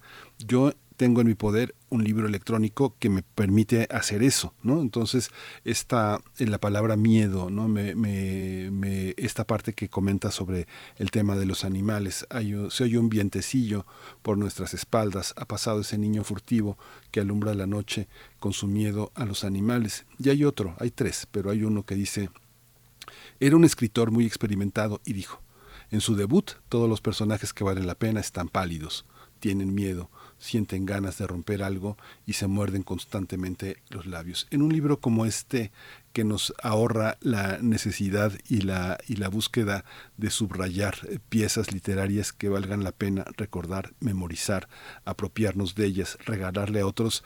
Eh, el miedo es un tema interesantísimo en tu libro, Armando. Cuéntanos un poco esta manera de ofrecer estas piezas. Miedo, miedo, ¿hay que afrontar el miedo? Sí, desde luego. Primero hay que reconocerlo.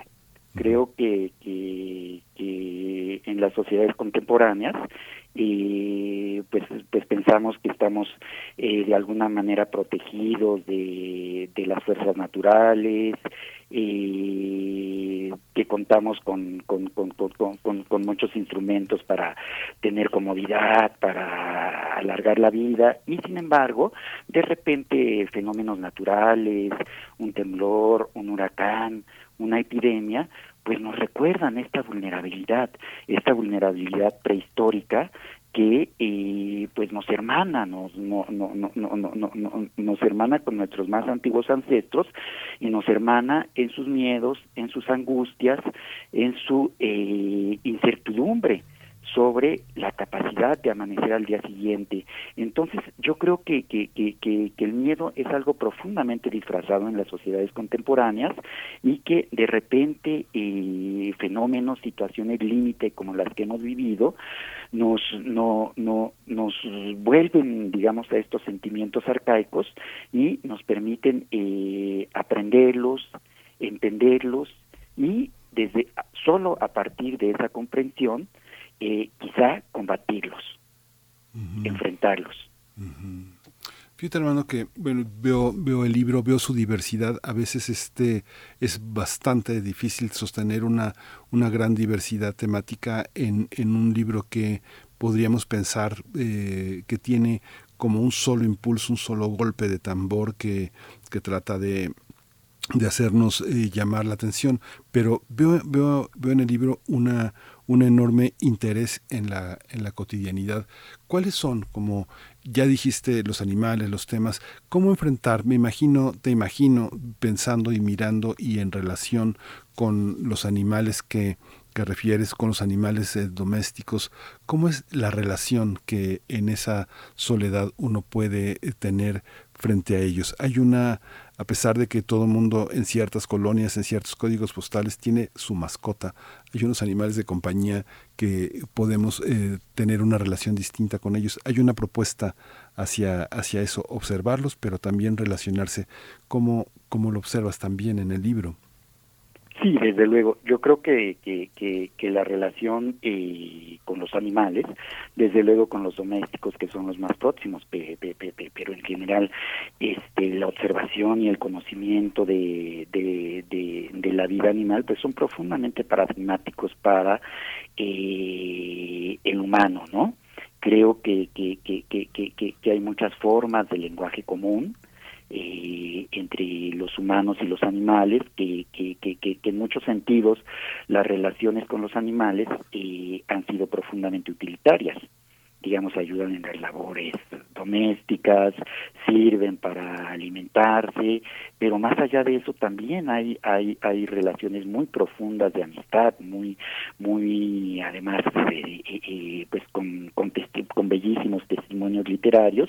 Y creo que precisamente en esas relaciones de amistad, en el juego sin motivo, en estos momentos de encuentro cuando te miras a los ojos con, con con, algún animal, creo que, que, que, puedes indagar mucho más allá de, digamos, de los condicionamientos humanos, pues en eh, estas formas de aceptación, de conocimiento de la vida que tienen otras especies eh, incluso digamos en, en, en, en términos de, de, del avance en el conocimiento eh, de, los animales pues se sabe que, que, hay ya muchísimos eh, se sabe ya que hay que, hay muchos animales que más allá de sus respuestas eh, instintivas eh, tienen lo que podría llamarse pues mínimos proyectos de vida y en ese sentido se asemejan muchísimo eh, pues, pues, pues a la especie humana y en ese sentido también requieren nuestra atención, nuestro respeto, el reconocimiento de su dignidad y de sus derechos. Fíjate, Armando, que este sí, sí, es, es, es, es, muy interesante esto que, que comentas porque finalmente son como muchos muchos matices, muchas caras de la gema, pero fíjate que te, decía pandemia, no está, infección, no está, está muerte, una vez está está miedo, pero fíjate que hay una palabra, yo no sé si tú lo sepas, pero hay una palabra que abunda en tu libro, es la palabra alegría y, y descubro que es muy curioso porque una, una nos conocemos, eh, hay que decirlo, hacia el aire, ¿no? Eh, tengo, tenemos mucho tiempo de conocernos y una de las cosas que me provoca cuando nos encontramos, cuando te leo, cuando te veo, es alegría, ¿sabes? Es una, una sensación de alegría y es una palabra que está, que está muy fuerte en el libro. Dice Dice, por ejemplo, aún los profesionales de la tristeza ocultan entre sus ropas una anforita de alegría y la apuran en la noche del fin de semana cuando nadie los miras. Y en otro dices, en las noches, cuando se preparan para dormir, los animales, les lamen, eh, los animales lamen sus alegrías. Y luego dices también, salimos a la calle y buscamos en los botes de basura algunas alegrías desechadas. Con ellas alimentamos a nuestros animales. E insistes, con meditabunda sonrisa preguntó, ¿y si la monotonía fuera el sutil y desdeñado secreto de la más prolongada alegría? Y así hay más alegrías en el texto. ¿Cómo, cómo, cómo es tu relación, Armando, con la alegría?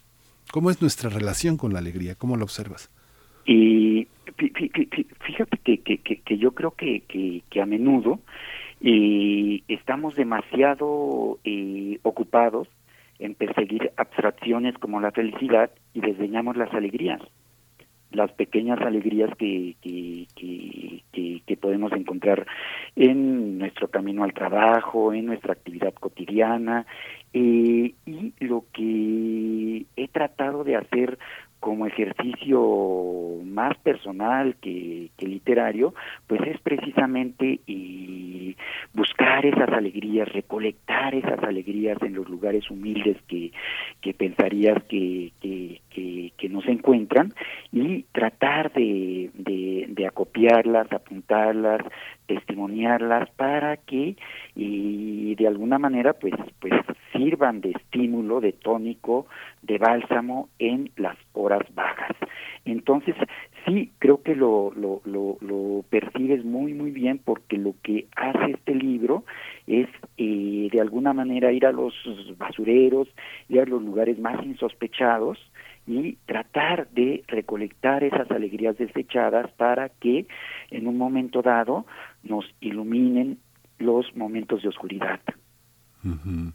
Es que dices, eh, asevera, asevera que todo el canto del mundo proviene exclusivamente del duelo, porque la alegría no sabe cómo decirse. Hay una parte también, Armando, dejamos dos de reserva sobre la alegría, porque hay una parte donde dice, el lenguaje cumple su cometido cuando te deja tan lívido, tan contento y tan callado. Quedar entonces en silencio por obra de la alegría. Pero hay una parte, atletas de la necedad, que también tiene que ver con el mundo que se ve a través de, las distintas ventanas, las pantallas, la televisión, la propia ventana donde uno estuvo confinado en algún momento, que son la parte de los, la parte de los medios. Hay personas que dices, antes de, este, de, comer algo ya, están llenas de elementos de la noticia. ¿Cómo, ¿Cómo entra el mundo bajo la mirada del poeta, del filósofo, este mundo tan necio, tan, eh, tan, tan lleno de lugares comunes que, que, desgraciadamente muchas veces llegan a través de los medios? ¿Cómo observarlos sin convertirse en un, en un retórico de contra, contra los medios o contra las expresiones de, eh, de, de ese lugar común que es la vida también. Claro, desde luego uno no, no, no, no puede eh, aislarse de, del acontecer ni de eh, ni, ni, puede digamos eh, pues delegar su responsabilidad en en, en, en, en, los hechos que ocurren en, en, en el mundo. Sin embargo a mí en lo personal me parece tóxico iniciar el día eh, leyendo las declaraciones de los políticos, eh, este, eh, pegado al periódico. creo que, que, que, que, que, es una forma, digamos, de eh, pues romper, envenenar las horas más fructíferas y, y, fecundas, eh, las horas eh, más creativas, donde de alguna manera tienes el lenguaje más fresco, tienes la mente más descansada. Entonces, eh, desde luego, eh, creo que, que cada que cada uno tiene una responsabilidad con eh, lo que ocurre, pero eh, también como creador yo me niego a eh, pues dejarme eh, envenenar por eh, la, la, las noticias este, tan terribles que, que, que, que, y, y, y, que eso sea lo que inaugure mi día. Pues Armando, digo, se nos acaba el tiempo. Siempre es un, placer eh, leerte. Es, un libro para, para, para, muchas horas. Por último, nomás brevemente, si puedes comentarnos, eh, si publicar poesía es tan difícil, el territorio del aforismo entre nosotros en la literatura mexicana es parece ser como aún más. ¿Es por dificultad de editores o es un género que no se transita a, menudo entre nosotros? ¿Se necesita otro tipo de intuición, una especie de intuición e inteligencia de formación eh, más profunda, filosófica, para poder realizarlo? ¿O de qué se trata, Armando? Bueno, es muy curioso porque es cierto, es un género que, que, que históricamente ha tenido, eh, bueno, ha, tenido una gran presencia literaria en México y muchos de los grandes escritores del siglo XX y, y muchos jóvenes lo, lo, lo, lo están cultivando eh, actualmente. Sin embargo, pues sí ha tenido poca suerte editorial, comienzan a abrirse cada vez más espacios, precisamente Cuadrivio tiene un, un, acervo muy selecto dedicado al, al, aforismo con voces eh, muy nuevas y muy valiosas. Eh, pero eh, creo que también parte de, de, de, un equívoco eh, del mundo editorial, que por, por, porque yo creo que, que, que el aforismo o esta escritura fragmentaria que conocemos como aforismo, este, tan multidimensional y tan versátil, eh, tiene un, un, un, una gran afinidad con nuestro tiempo, por dos cosas. Primero, por, eh, digamos, esta característica que ya sabemos del quiebre de los grandes relatos, de los grandes sistemas del conocimiento, y luego también por esta tendencia hacia la fragmentación, hacia la concisión del lenguaje cotidiano que se expresa tanto en las redes sociales y especialmente en Twitter. Entonces, uh -huh. yo creo que, que, que, que, que digamos, si, si, si hubiera agudeza editorial, pues en, este momento eh, autores emblemáticos del aforismo y de la escritura fragmentaria como Ciorán, Tanetti, Gómez de la Serna, eh, pues serían tweet stars.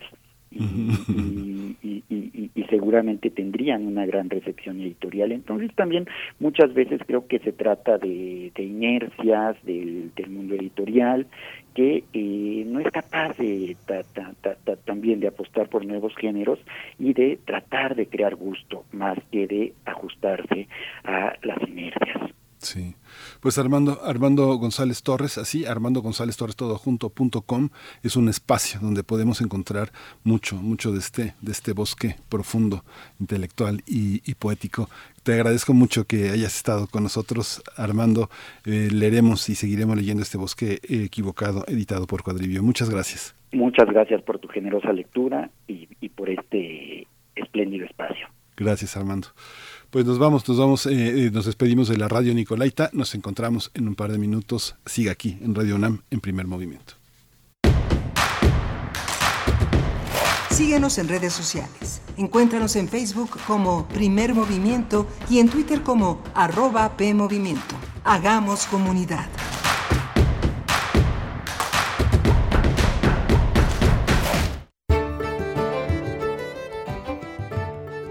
Podíamos esperar más para volver a encontrarnos, a proponer lecturas y oler las rosas. La universidad celebra otra vez la literatura. La fiesta del libro y la rosa. Tres días para visitar de cerca el mundo editorial, creativo y hasta musical que vive dentro de los libros. Conversatorios, presentaciones, teatro, música y venta de libros. 22, 23 y 24 de abril en el Centro Cultural Universitario. Avenida Insurgente Sur 3000, Ciudad Universitaria. Una rosa con otro nombre seguiría oliendo al libro. Invita Cultura UNAM. El futuro es donde las mujeres viven libres y sin miedo. El futuro es la libertad de ser y amar. El futuro es enfrentar desde hoy la crisis climática. El futuro es un lugar seguro y en paz. El futuro es de las y los ciudadanos. El futuro es naranja. Movimiento Ciudadano. Raticida, gasolina, ácido sulfúrico, amoníaco, acetona. No importa qué droga química te metas, todas están hechas con veneno y de todas formas te destruyes. La sangre de las drogas nos mancha a todos. Mejor métete esto en la cabeza. Si te drogas, te dañas. Si necesitas ayuda, llama a la línea de la vida, 800-911-2000. Para vivir feliz, no necesitas meterte en nada. ¿Cuál es la fórmula para crear una obra de arte? ¿La constante del ensayo y error? ¿O quizá una afortunada ocurrencia? Cuando la teoría se vuelve una estética, Radio UNAM te invita a dar un recorrido artístico para apreciar la fábula, lo grotesco y lo estrambótico en el arte en el curso Confabulación, hacer cantar a las fuentes en cinco sesiones. Imparte Otto Cázares. Sábados desde las 11 hasta las 13 horas en formato híbrido, a través de Zoom y en las instalaciones de Radio UNAM, del 7 de mayo al 4 de junio. Informes e inscripciones en cursosrunam.gmail.com Radio UNAM, Experiencia Sonora.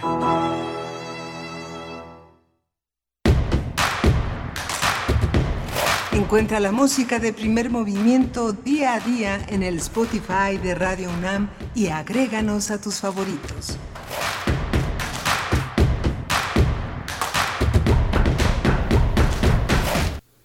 Hola, buenos días. Ya estamos de regreso aquí en Primer Movimiento. Son las 9 de la mañana con cuatro minutos. Eh, estamos. Eh, hoy no está Berenice Camacho, mi compañera de todos los días, eh, una, una voz imprescindible en este espacio. No está porque está de vacaciones, pero el lunes regresa. Hoy está Arturo González en los controles técnicos. Está Violeta Berber en la asistencia de producción. Está inaugurándose nuestro amigo Rodrigo Aguilar en la producción ejecutiva. Bienvenido toda esta semana. Eh, Rodrigo ha acompañado todo este transcurso. Nuestra queridísima Frida Saldívar eh, está en otros en otros caminos, nuevos caminos, siempre fecundos. Ella es una es una mujer también imprescindible, forma parte de este gran equipo que conforma nuestra radiodifusora universitaria Radio NAM. Frida sigue con nosotros. Eh, está también Antonio Quijano en la en la coordinación de noticias. Está Patricia Zavala en ese mismo territorio con Tamara Quiroz, nuestra eh, periodista cultural también en Prisma RU, pero aquí encargada de las redes sociales una, una presencia muy, muy importante. Está Miriam Trejo en la coordinación de invitados, un equipo que respalda todas estas propuestas que todos los días tenemos para, para ustedes. Hoy vamos a tener una propuesta también en la poesía necesaria vamos a, vamos a leer algunos de los aforismos eh, de este gran bosque equivocado que editó Cuadrivio de Armando González con la presencia musical de Shostakovich en el cello, los conciertos de cello. Vamos a acompañarlo con el concierto número 2 y va a estar Alberto Betancourt. Alberto Betancourt es doctor en historia, profesor de la Facultad de Filosofía y Letras de la UNAM. Eh, él eh, está, manda su colaboración grabada con su pensamiento y sus ideas sobre la pregunta ¿y si no vamos a la guerra? Visiones mediáticas sobre los costos de la guerra y las virtudes de la paz. Eh, Alberto tuvo que atender algunas situaciones, pero él siempre está, siempre está presente con un gran esfuerzo y nos mandó su colaboración grabada. Vamos a tener al final de esta emisión la presencia de la sección, como todos los jueves, de derechos humanos, los datos sobre la niñez desaparecida, este informe de la ONU sobre desaparición forzada que se dio a conocer el 12 de abril pasado, Va a tratar el tema Alicia Vargas Ayala, ella es directora del CIDES, eh, del Centro Interdisciplinario para el Desarrollo Social e integrante del Consejo Directivo de Redim, así que un gran menú, pero también tenemos eh, sorpresas para esta mañana. Esta mañana vamos a tener la posibilidad de tener unos pases, eh, unos pases dobles. Vamos a dar, vamos a darlos por Facebook. Esto está en nuestro muro, primer movimiento Facebook. Hay que poner el hashtag pase virtual o el hashtag pase presencial, mala captura de pantalla donde indica que nos siguen en esta en esta plataforma que es Facebook. Este hashtag tiene que decir pase virtual o pase presencial, como ya les comenté, y siguen y también seguir al bar el vicio. Esa es la dinámica para ofrecer estos eh, tres pases eh, dobles para las funciones de Teatro Bar el Vicio. Así que por favor, este, de, láncense a nuestra plataforma en Facebook. Si tienen dudas, pues escríbanos a Facebook P Movimiento y Tamara Quiroz este, eh, pues podrá ampliar las dudas que seguramente mi comentario les ha provocado. Así que no, se, no, no, no dejen de hacerlo. Vamos a ir ya, si no hay otro dictado de la producción, a la poesía necesaria. Es hora de poesía necesaria. La poesía necesaria de hoy está dedicada al poeta y ensayista Armando González Torres. Él es autor de varios libros de ensayo, de poesía y de aforismo. Es miembro del Sistema Nacional de Creadores y publica en distintas eh, revistas culturales, suplementos nacionales y extranjeros. Es autor de cinco libros de poesía y de varios libros de aforismos.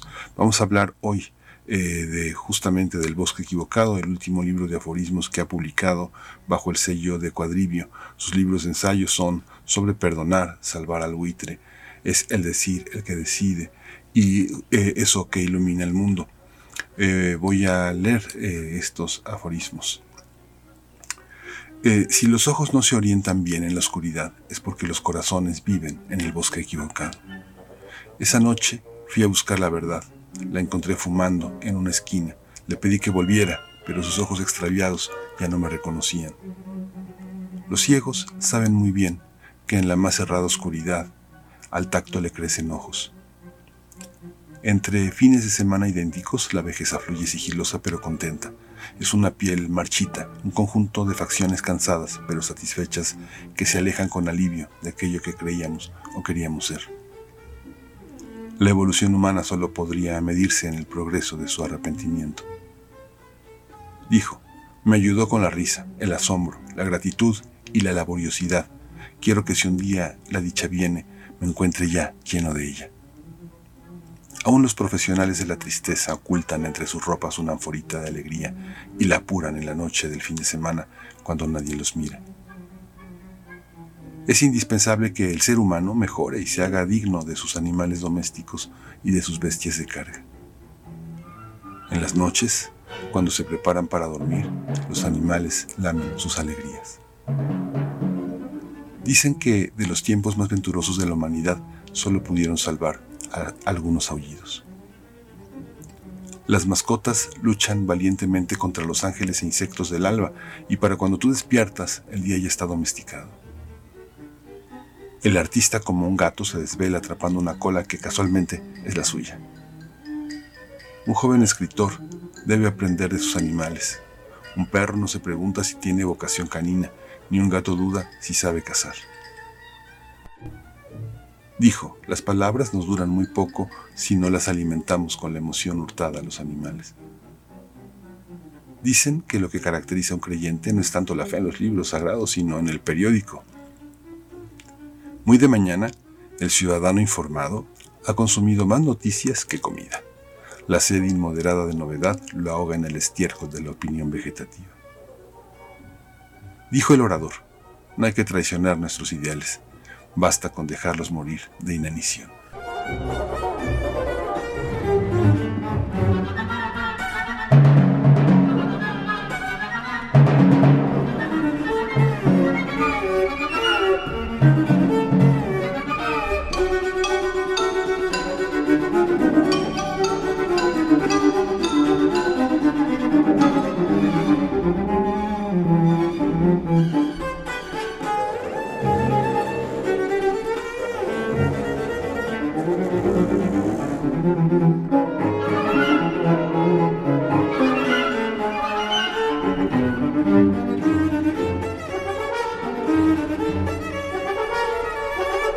Primer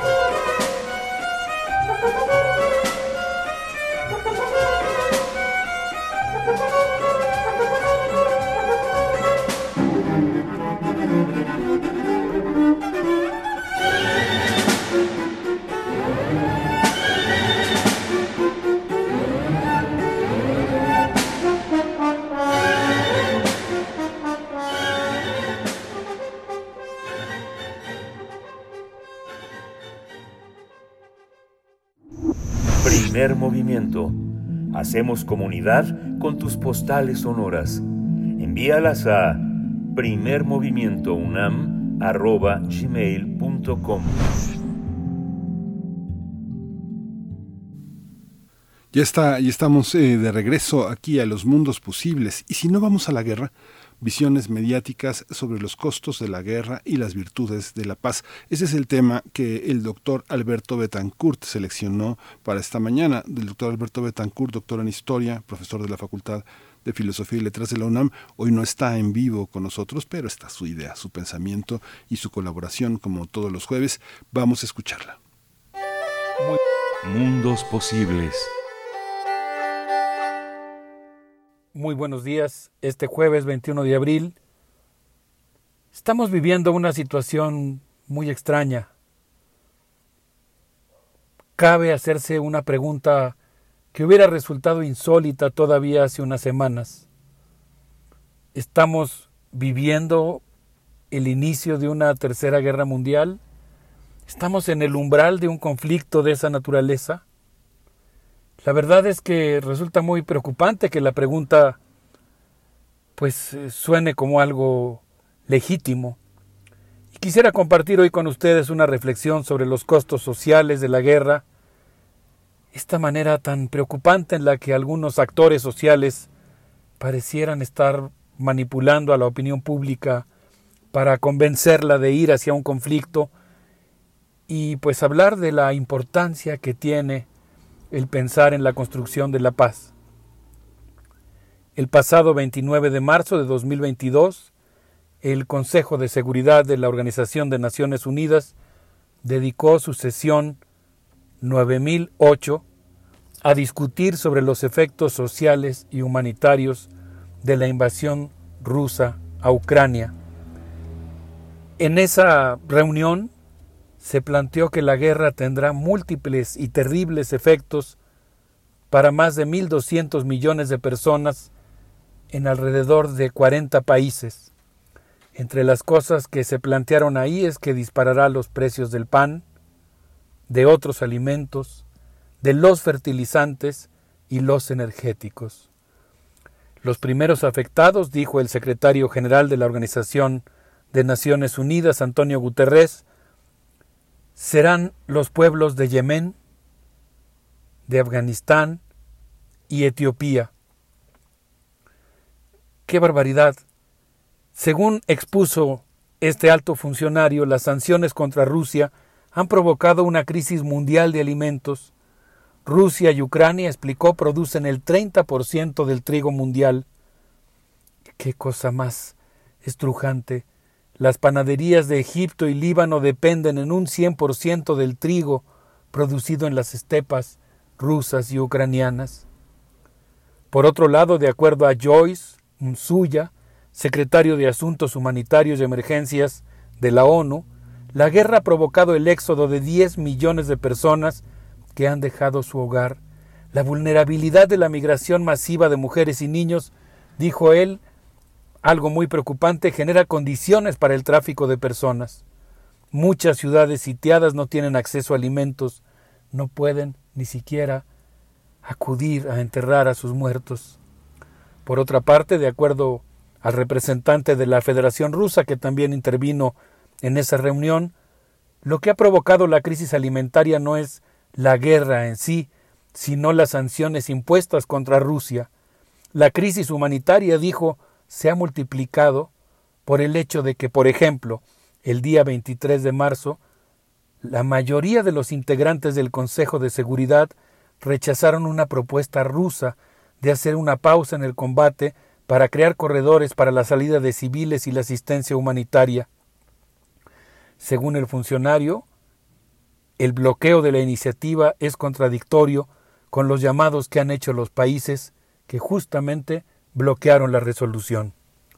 En un podcast llamado La tentación de la guerra, perteneciente a la serie Rumble que transmite y produce Michael Moore, en un programa emitido el 17 de marzo, el autor dice que existen poderosas fuerzas en Estados Unidos que están intentando convencer a la sociedad estadounidense, europea y mundial de la necesidad de iniciar una tercera guerra mundial.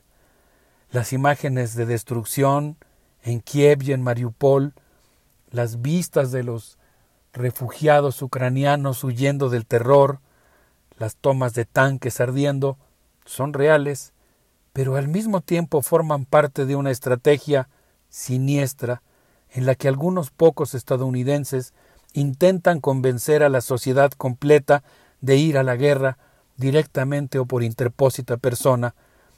La única solución, dice Michael Moore, para que esto no ocurra, para que la manipulación de las conciencias no lleve a un incremento de la conflagración, consiste en oponerse al envío de tropas, a las batallas aéreas y a la absurda pero lamentablemente muy cercana posibilidad de una tercera guerra mundial. Estuve recorriendo periódicos de diversos países del mundo y me asomé a uno que casi nunca habíamos citado en Mundos Posibles, el diario China Daily. El día 16 de abril publicó una nota muy preocupante en la que habla de cómo las batallas aéreas entre Rusia y Ucrania, de las que por cierto yo he visto poco reflejado en la prensa, eh, dieron cuenta de la incursión de dos helicópteros ucranianos que penetraron en territorio ruso y atacaron un complejo residencial y cómo esto provocó la ira de Moscú, eh, una reacción que también tuvo lugar por el hundimiento de su barco Moskva y luego, cuando Finlandia solicitó su ingreso a la OTAN, Rusia amenazó con emplazar armas nucleares cerca de ese país. Las tensiones aumentan y aumentan y en ese contexto resulta muy importante, casi como si uno perteneciera a un escuadrón, desactivar no una bomba sino el conflicto en sí. Y en ese contexto, dos jóvenes periodistas chinos, Meng She y Shua Pan Jiru, informaron en la nota eh, cómo algunos congresistas se han hecho ricos con la guerra en una sección llamado, llamada Medios sin censura, que los misiles Stinger y los cohetes antitanque Javelin cuestan respectivamente 120 mil y 180 mil dólares. Es decir, cada uno de estos misiles cuestan estas cantidades exorbitantes. Un misil Stinger, 120 mil dólares, uno solo de ellos, y un misil Javelin, 180 mil dólares. Ucrania, dice la nota que publicaron estos dos jovencitos periodistas chinos, ha declarado que necesita por lo menos 500 unidades de, unidades de misiles Stinger y 500 de Javelin por día. Sus productores son Rayton y Lockheed Martin. Y pues el día que estalló la guerra, la primera incrementó el valor de sus capitales en un 11% y la segunda en un 20%. Es decir, que el mismo día que comenzaron a sonar los obuses, comenzaron las batallas de tanques, los vuelos de los aviones militares, el horror de los civiles, solamente por el hecho de que empezó la guerra, la empresa Lockheed Martin vio aumentar en unas cuantas horas en un 20% el valor de sus capitales en la bolsa de valores. Los dos jóvenes periodistas de China Daily dicen que en general la relación entre los fabricantes de armas y los políticos genera un clima de inestabilidad y guerra, y citan varios casos, por ejemplo, Robert Stevens, un CEO de Lockheed Martin, entre 2004 y 2013, cuando tomó a su cargo la compañía, entre 2004 y 2013 ganó una cantidad exorbitante. Por ejemplo, cuando tomó a su cargo la compañía, en 2004, él obtenía ingresos de entre 5 y 7 millones de dólares anuales. Pero en 2006, estamos hablando de que empezó a trabajar ahí en 2004, tres años después de estallar la guerra de Afganistán, sus ingresos brincaron de los 5 a 7 millones que ganaba a 18 millones de dólares anuales. El último año en su puesto ganó 28 millones de dólares. De tal manera que según este reportaje, pues uno de los fenómenos que están ocurriendo en el mundo, y particularmente en el caso de los Estados Unidos, es que hay una puerta giratoria en la cual los funcionarios de la Secretaría de la Defensa, en cuanto terminan su cargo, corren a alguna de las empresas que se dedican a la fabricación de armas y citan los casos de varios, eh, los últimos cinco secretarios de defensa que hicieron esto. Por ejemplo, Patrick Shannon se integró a Boeing, Mark Esper a Raytheon, eh, James Mattis a General Dynamics, Lloyd Austin a Raytheon, de tal manera que pues es algo verdaderamente insólito. En cuanto termina el periodo en el que ocupan el cargo de secretarios de defensa, corren a ser contratados por una empresa, a veces una empresa que fue beneficiada durante su pertenencia a la institución pública. Y esto, pues claro, ha implicado situaciones tan extraordinarias como el hecho de que, por ejemplo, el senador demócrata por Michigan, Gary Peters, es dueño de 15 mil dólares en acciones de Raytheon y siendo presidente del Comité de Defensa del Senado, le pidió al presidente Joe Biden incrementar en un 5% el presupuesto militar. Es decir, abogó en favor de depositar más dinero a la empresa de la cual él es accionista. Obviamente no todo está perdido, estamos ante fuerzas muy poderosas, muy irracionales, que apelan a cosas muy profundas en el ser humano que están concitando este impulso eh, de muerte, este llamado a la guerra, pero al mismo tiempo debemos recordar y es muy importante hacer valer en nuestra memoria la presencia y la gran trascendencia que han tenido los movimientos antibélicos.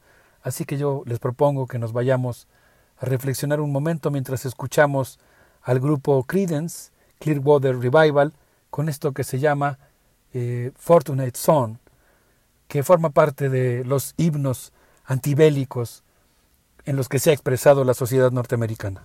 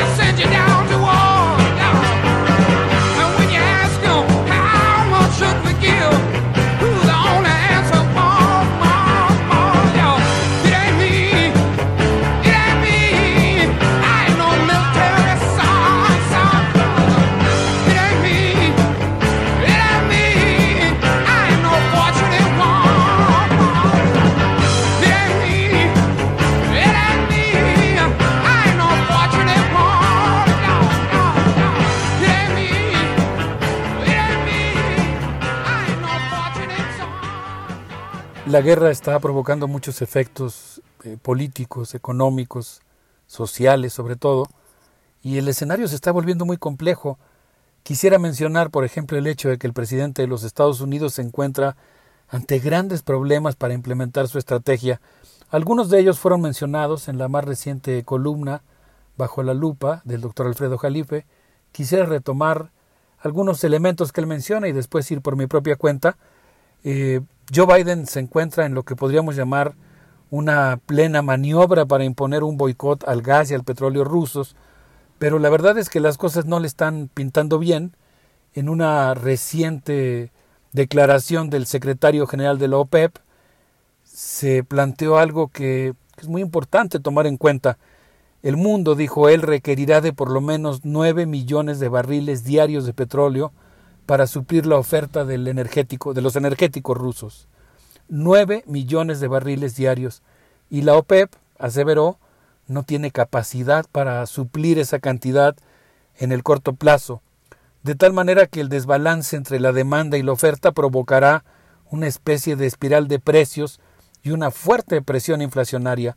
Eso quiere decir que ni la OPEP ni la Unión Europea están en condiciones de atender a la estrategia o de subordinarse a la estrategia norteamericana que está planteando hacer valer el boicot contra los energéticos rusos.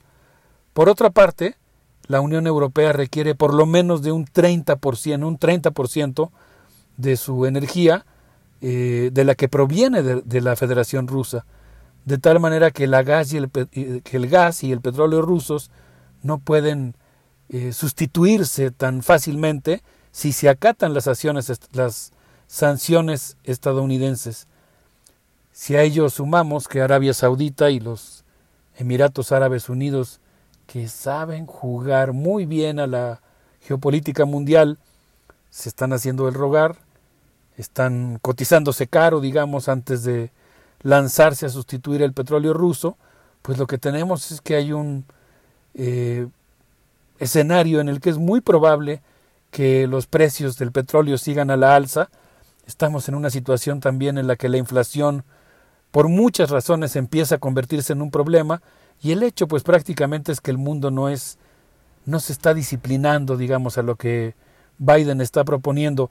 Y si a ello le, le añadimos el hecho de que a nivel interno estamos en vísperas de elecciones y el grado de desaprobación del presidente Biden se está incrementando incluso durante el manejo de esta crisis, pues es probable que los republicanos pudieran recuperar el poder de tal manera que el escenario se está volviendo realmente complicado.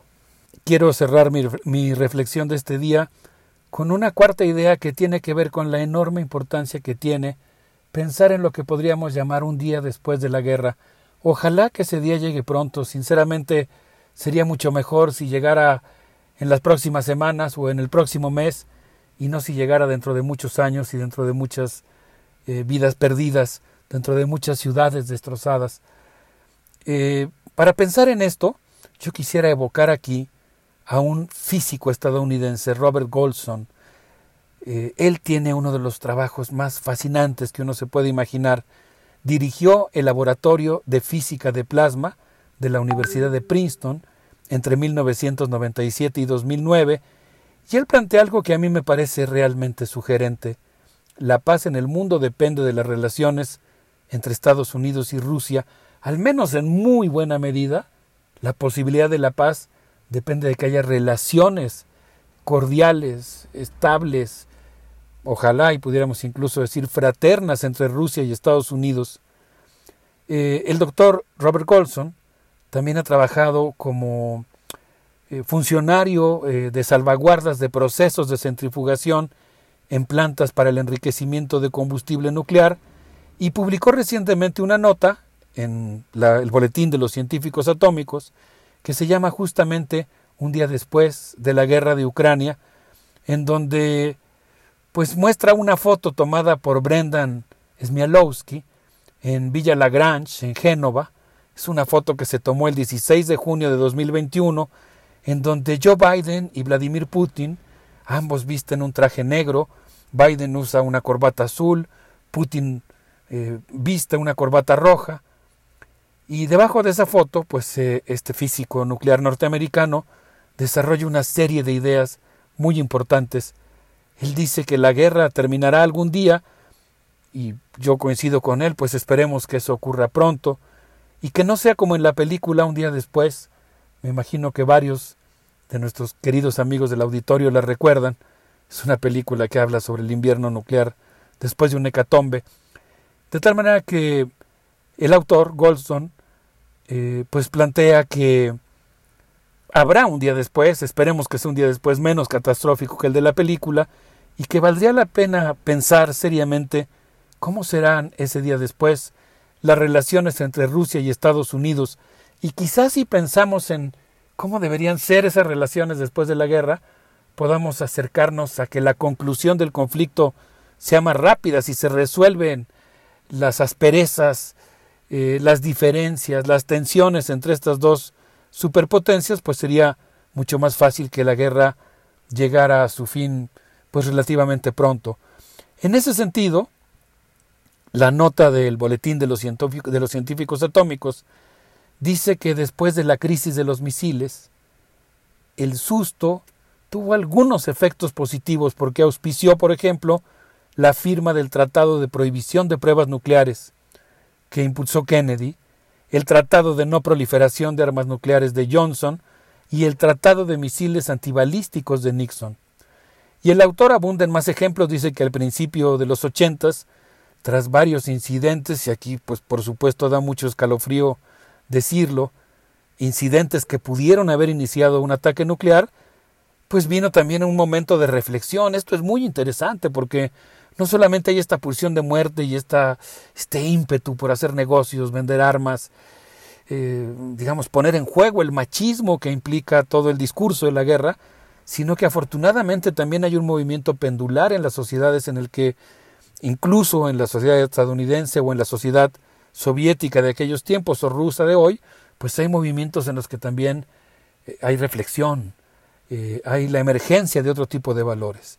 Y lo que plantea Robert Goldson es que pues después de estos incidentes ocurridos en los 80 se firmaron también algunos tratados importantes, por ejemplo el de fuerzas nucleares de alcance, de alcance intermedio, que fue justamente el que abandonó eh, el anterior presidente de los Estados Unidos y que pues en buena medida yo diría que el abandono de este tratado es el que ha propiciado pues justamente esta, este conflicto bélico en el que nos encontramos eh, ah, eh, actualmente. Si Donald Trump no hubiera abandonado ese tratado, es probable que no estuviéramos aquí.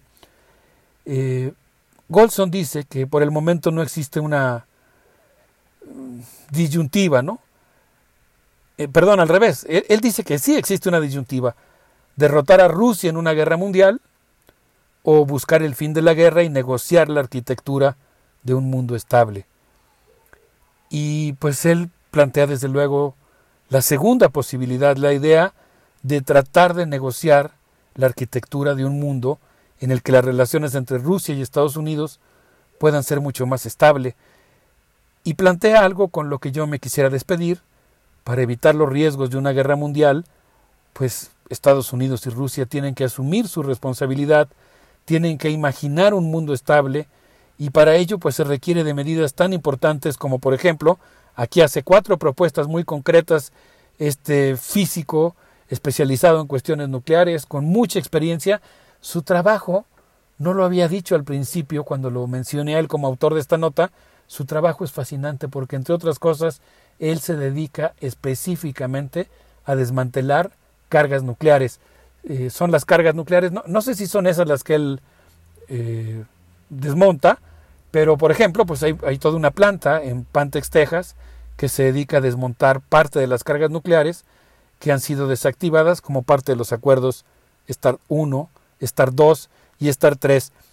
Y él hace aquí cuatro propuestas muy concretas. No poner fuerzas convencionales en los bordes entre Rusia y la OTAN, firmar un nuevo tratado de prohibición de misiles nucleares de alcance corto e intermedio específicamente para Europa, y pues también plantea que sería muy importante un nuevo tratado de antimisiles balísticos que liberaría a Rusia y a China de la necesidad de estar produciendo constantemente nuevos misiles nucleares. Eh, finalmente, él plantea pues que sería muy importante que en cuanto el tratado START 3 termine, eh, pudiera ya estar en vigor un tratado START 4. Qué importante, ¿no? Pensar en el día después y tratar de que ese día después sea lo más pronto posible. Un abrazo para todos los que hacen comunidad con nosotros. ¿Qué les parece si nos quedamos meditando con esto que podríamos considerar un himno a la esperanza? Mercedes Sosa, cantando al sol como las cigarras. Un abrazo.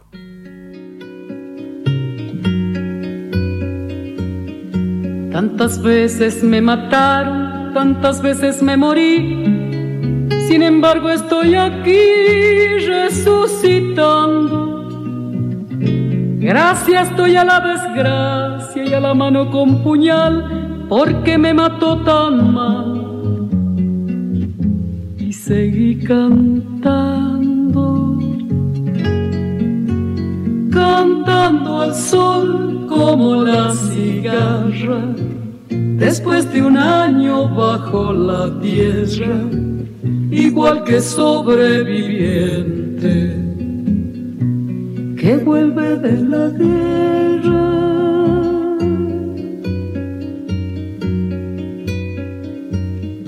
Tantas veces me borraron, tantas desaparecí, a mi propio entierro fui sola y llorando. Hice un nudo en el pañuelo, pero me olvidé después que no era la única vez. Y seguí cantando, cantando al sol como la cigarra, después de un año bajo la tierra, igual que sobreviviente que vuelve de la guerra.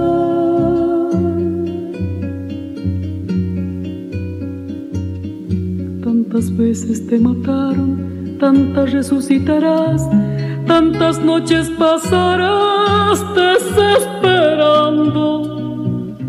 Y a la hora del naufragio y la de la oscuridad, alguien te rescatará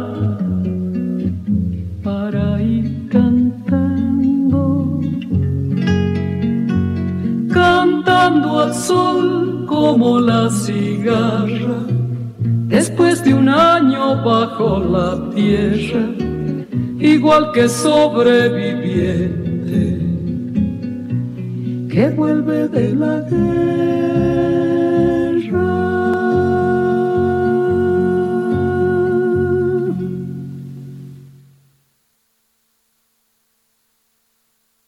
Regresamos aquí después de esta hermosa voz y esta hermosa canción y de una participación tan encendida, tan interesante de Alberto Betancourt, el conflicto de intereses, la guerra como negocio, la guerra como la posibilidad de, desmoronarnos, despersonalizarnos, deshumanizarnos, esta aportación siempre lúcida e interesante y humanitaria de Alberto Betancourt, doctor en historia, profesor de la Facultad de Filosofía y Letras de nuestra universidad, de la UNAM.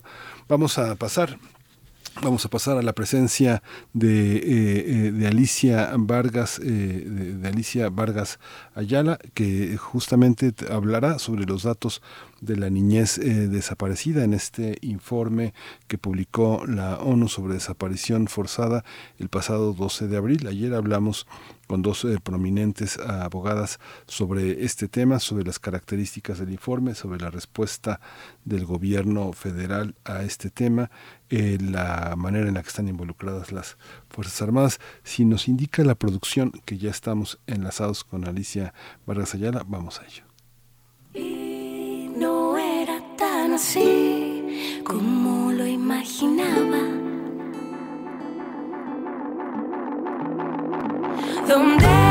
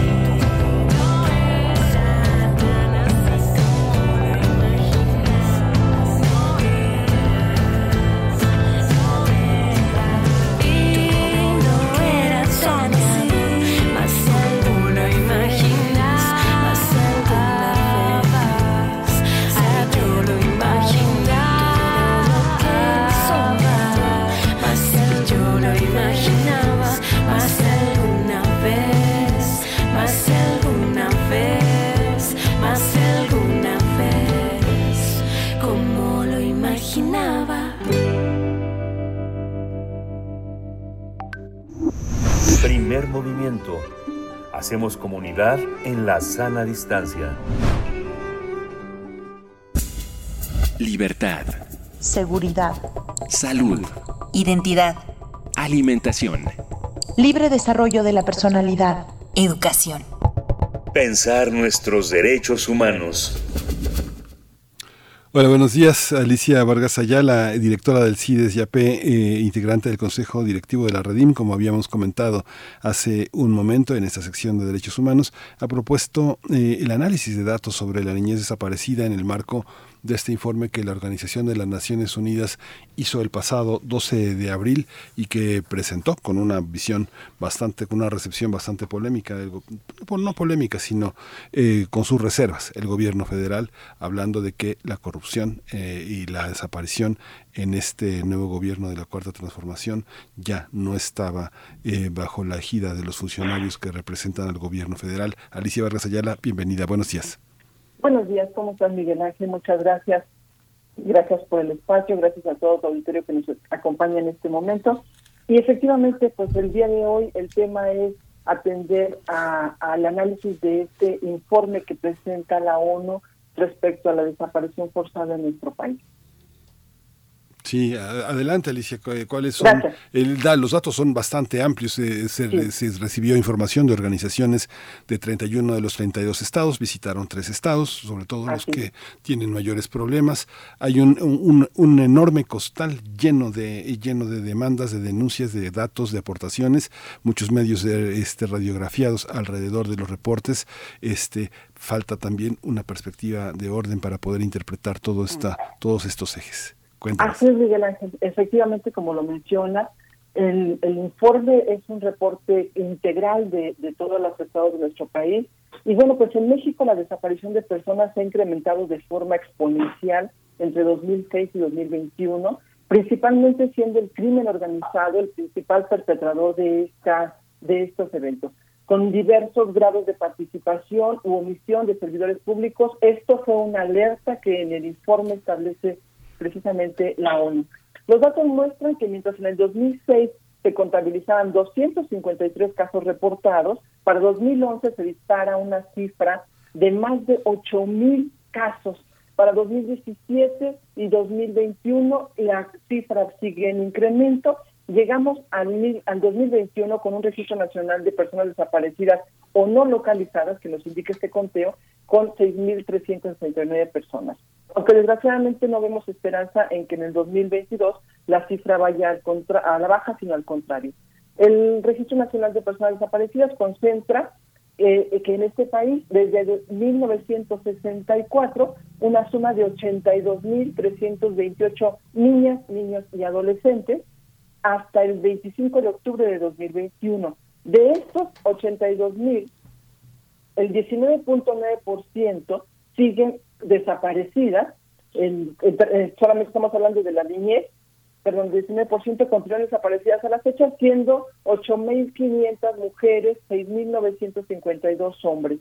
Esto representa eh, aproximadamente el 52% de los casos de niños, niñas y adolescentes.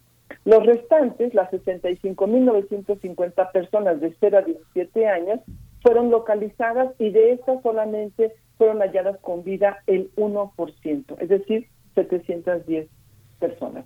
Para dar cuenta con los datos más recientes que hemos revisado desde Redín, el 74.6 personas por ciento, perdón, de las personas desaparecidas de 0 a 17 años eran adolescentes entre 12 y 17 años. Esto es un elemento muy importante porque habla de un prototipo de rango de edad que es utilizado para ciertos fines. Entre esto es más o menos como de 12 mil eh, personas de estas entre 12 y 17 años son mujeres, 7 mil mujeres, al corte del 11 de abril de este año. Y solamente en lo que va de este año, de 2022, se reportan, el registro oficial de mujeres desaparecidas reporta 320 víctimas entre 10 y 19 años. La verdad es que este panorama es un panorama tétrico, evidentemente se ve ubicado muy específicamente en ciertos estados de nuestro país. Las principales víctimas, el 71% de las víctimas están ubicadas en el Estado de México, Ciudad de México, Jalisco, Nuevo León, Zacatecas y Tamaulipas. En el informe de la semana pasada de la ONU, después de su visita oficial, señaló que la militarización del país está asociada a la epidemia de desaparición y violencia. Es decir, la crisis institucional de atención a los derechos humanos y a la impunidad en casi todo el país, siendo especialmente grave que en el caso de niñez y adolescencia la invisibilidad sea la, sea la constante, uno de los más graves problemas de la infancia. Ha habido casos de niñez asesinada, desaparecida, una gran cantidad de casos donde las autoridades evidentemente no cumplen con los protocolos de búsqueda establecidos en las leyes de nuestro país. Principalmente las desapariciones de niñas, niños adolescentes están asociadas al reclutamiento que se hace a través de redes sociales con fines de explotación laboral y sexual, desaparición para como un medio para ocultar la violencia sexual y el feminicidio y el reclutamiento para la delincuencia organizada y por supuesto a las represalias de esta delincuencia organizada. Dos elementos hay que destacar de este contexto nacional. El primero, evidentemente, la grave impunidad, que en México es un rasgo estructural que favorece la reproducción y el encubrimiento de las desapariciones forzadas y pone en peligro a las víctimas, a quienes defienden y promueven sus derechos, a los servidores públicos que buscan a las personas desaparecidas e investigan sus casos y a la sociedad en, en su conjunto. Este texto que acabo de, de mencionar es un texto literal que fue establecido con esa claridad en el informe de la ONU, destacando, por supuesto, que esta tendencia se agudizó en el contexto de la pandemia por COVID. Un segundo elemento que hay que destacar es que a diferencia de otros años, hoy el Estado mexicano cuenta con herramientas para atender la búsqueda de niñas, niños y adolescentes desaparecidos. Entre ellas se encuentran, por supuesto, las recomendaciones de la, del Comité de Desaparición con sus nuevos instrumentos y las nuevas normativas como son la alerta AMBER, el protocolo adicional para la búsqueda de niños, niñas y adolescentes, y estos están eh, eh, son instrumentos que provienen directamente de la Ley General de Materia de Desaparición Forzada. Además contamos con el protocolo AMBA, ALBA, perdón, el de niñas y mujeres adolescentes, la alerta migratoria, la alerta amarilla del Interpol, sobre sobresale, digamos, la urgencia de que las autoridades establezcan mecanismos ágiles, vinculantes, eficaces y transparentes para ingresar al Registro Nacional de Personas Desaparecidas, desaparecidas perdón, y el registro tratar de con una información detallada y actualizada. Es inadmisible seguir viendo el incremento de las cifras que se reportan en este informe. Eh, es por ello importante que las autoridades atiendan esta crisis y las necesidades específicas de las víctimas, incluso a través de amplias campañas de prevención y lucha contra la discriminación que contemple el enfoque de niñez en todas las etapas de atención a la problemática, considerando, por supuesto, características y condiciones como la discapacidad, el género, el origen y la edad. No podemos eh, obviar en este caso el caso de las desapariciones de personas migrantes que son que se encuentran en movilidad en nuestro país y que también por no encontrarse en, condiciones, a veces la niñez que viaja sola, se encuentran en total impunidad e invisibilidad.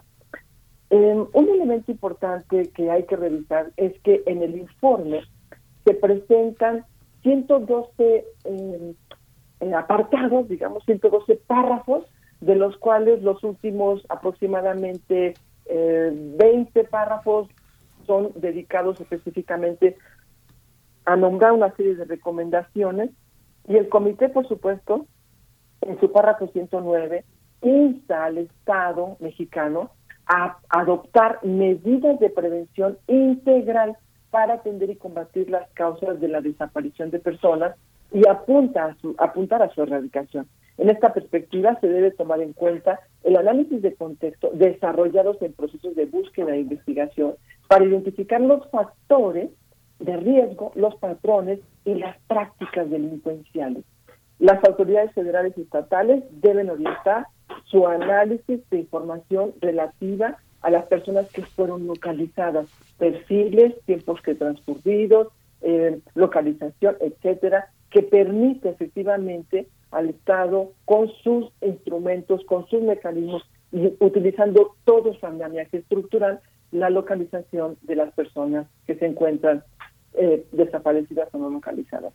Un elemento, por último, para cerrar este, este, estas reflexiones es que el Estado, el comité también insta al Estado a que en, en el caso de las personas que se encuentran en estaciones migratorias, deje de utilizar eufemismos que oculten la verdadera condición de las personas que se encuentran internadas y que para el caso de su condición real, pues son personas privadas de libertad. Y que en este sentido lo menciono porque en el ámbito de la migración encontramos personas que no están localizadas, personas desaparecidas y que justamente porque no fueron registradas de la forma correcta en, los espacios, en las estaciones migratorias, entonces tenemos eh, a personas que, que están totalmente anuladas de su identidad. Muy importante decir que el Estado eh, debe facilitar el acceso inmediato a cualquier autoridad competente a los registros que se tienen de las personas eh, desaparecidas, establecer, por supuesto, controles efectivos que permitan identificar y continuar con el seguimiento, el monitoreo y el avance de que efectivamente se están aplicando los protocolos de búsqueda de forma adecuada y eficaz. Y bueno, pues por supuesto para México la desaparición debe dejar de ser un paradigma del crimen perfecto. Es urgente dar respuesta a todas las cuestiones identificadas en las observaciones que hace la ONU. Es grave la, la, la cifra que nos reportan de impunidad. De los más de 100.000 desaparecidos, solamente hay 300 eh, sentencias, 300 eh, casos de, de, personas sentenciadas. El, el, el, grado de impunidad es abismal y eso nos habla de una eh, indefensión que todavía viven y tienen las niñas, los niños y los adolescentes en este país.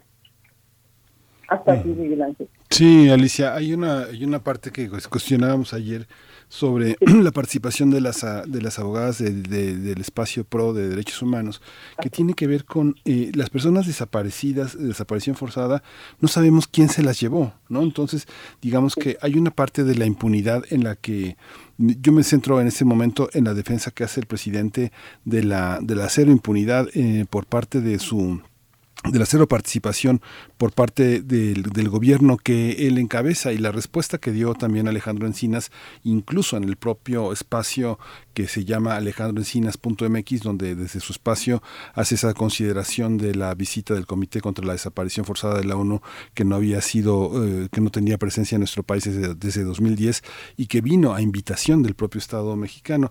Esta parte, digamos, si uno no tiene denuncias, si no se tiene, si no se sabe quién hizo desaparecer a las personas ¿Cómo hay esa insistencia en, involucrar al gobierno y la petición al gobierno como si el gobierno fuera únicamente el presidente y a pesar de que se han visitado los estados, que hay organizaciones en los estados, no se deslindan responsabilidades de los estados de distintos signos políticos, eh, muchos de Morena, ya sabemos que la mitad del país está ahora en las elecciones pasadas este, eh, gobernados por Morena, pero ¿por qué no hay ese deslinde? ¿Por qué, ¿Por qué se le pide al presidente en esa visión que no deja de ser todavía tan paternalista en que el, el que encabeza este tiene que resolver. ¿Por qué, Alicia?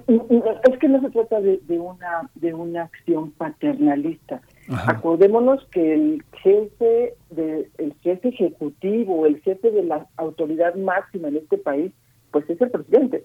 Y el presidente puede tener casos específicos, especializados, casos concretos que debe de atraer, porque entre otras cosas, no es, él es el representante de nuestro Estado a nivel este, pues, de todos los organismos internacionales donde tenemos ratificados un montón de acuerdos y de convenios, y él es el que debe direccionar, es la, es la persona, se personifica en él la responsabilidad del Estado y es quien debe rendir cuentas. ¿Por qué se dice el presidente? Porque el presidente es el órgano supremo. Ahora, muy importante decir que en nuestro Estado debería de tener un, un elementos de transparencia y de claridad que estuvieran rindiendo cuentas de manera oportuna y eficiente a estos acuerdos, a estos pactos, pero sobre todo a la sociedad. La seguridad, la, la, la, la implementación, la aplicación y el ejercicio pleno de los derechos humanos es responsabilidad del Estado. El Estado es el gobierno y la sociedad, y en este caso el Estado debe de generar las condiciones en el máximo potencial de sus recursos para que la sociedad viva de manera segura y ejerciendo plenamente sus derechos. Por eso tiene que ser de esta forma. Bueno, pues tenemos que hacer, tenemos que hacer una mesa y, y, y, discutirlo, porque bueno, hay un montón de leyes cruzadas a este respecto que responsabilizan su ejecución a distintos protagonistas, no solo al ejecutivo, pero Sin bueno, duda. la cabeza. Hay un andamiaje estructural que tiene que dar cuenta de ello, seguramente. Exacto. Sin duda. Muchas gracias, Alicia. Se nos va, ya nos dieron las 10 como siempre en este, en estos, en estos jueves. Siempre corremos. Te agradecemos muchísimo que tengas esa, esa fuerza y esa convicción para, para defender a quienes tenemos que defender todos, todos los días. Muchas gracias, Alicia. Miguel Ángel. Muy buenos días. Gracias. Gracias. Esto fue Primer Movimiento, El Mundo desde la Universidad.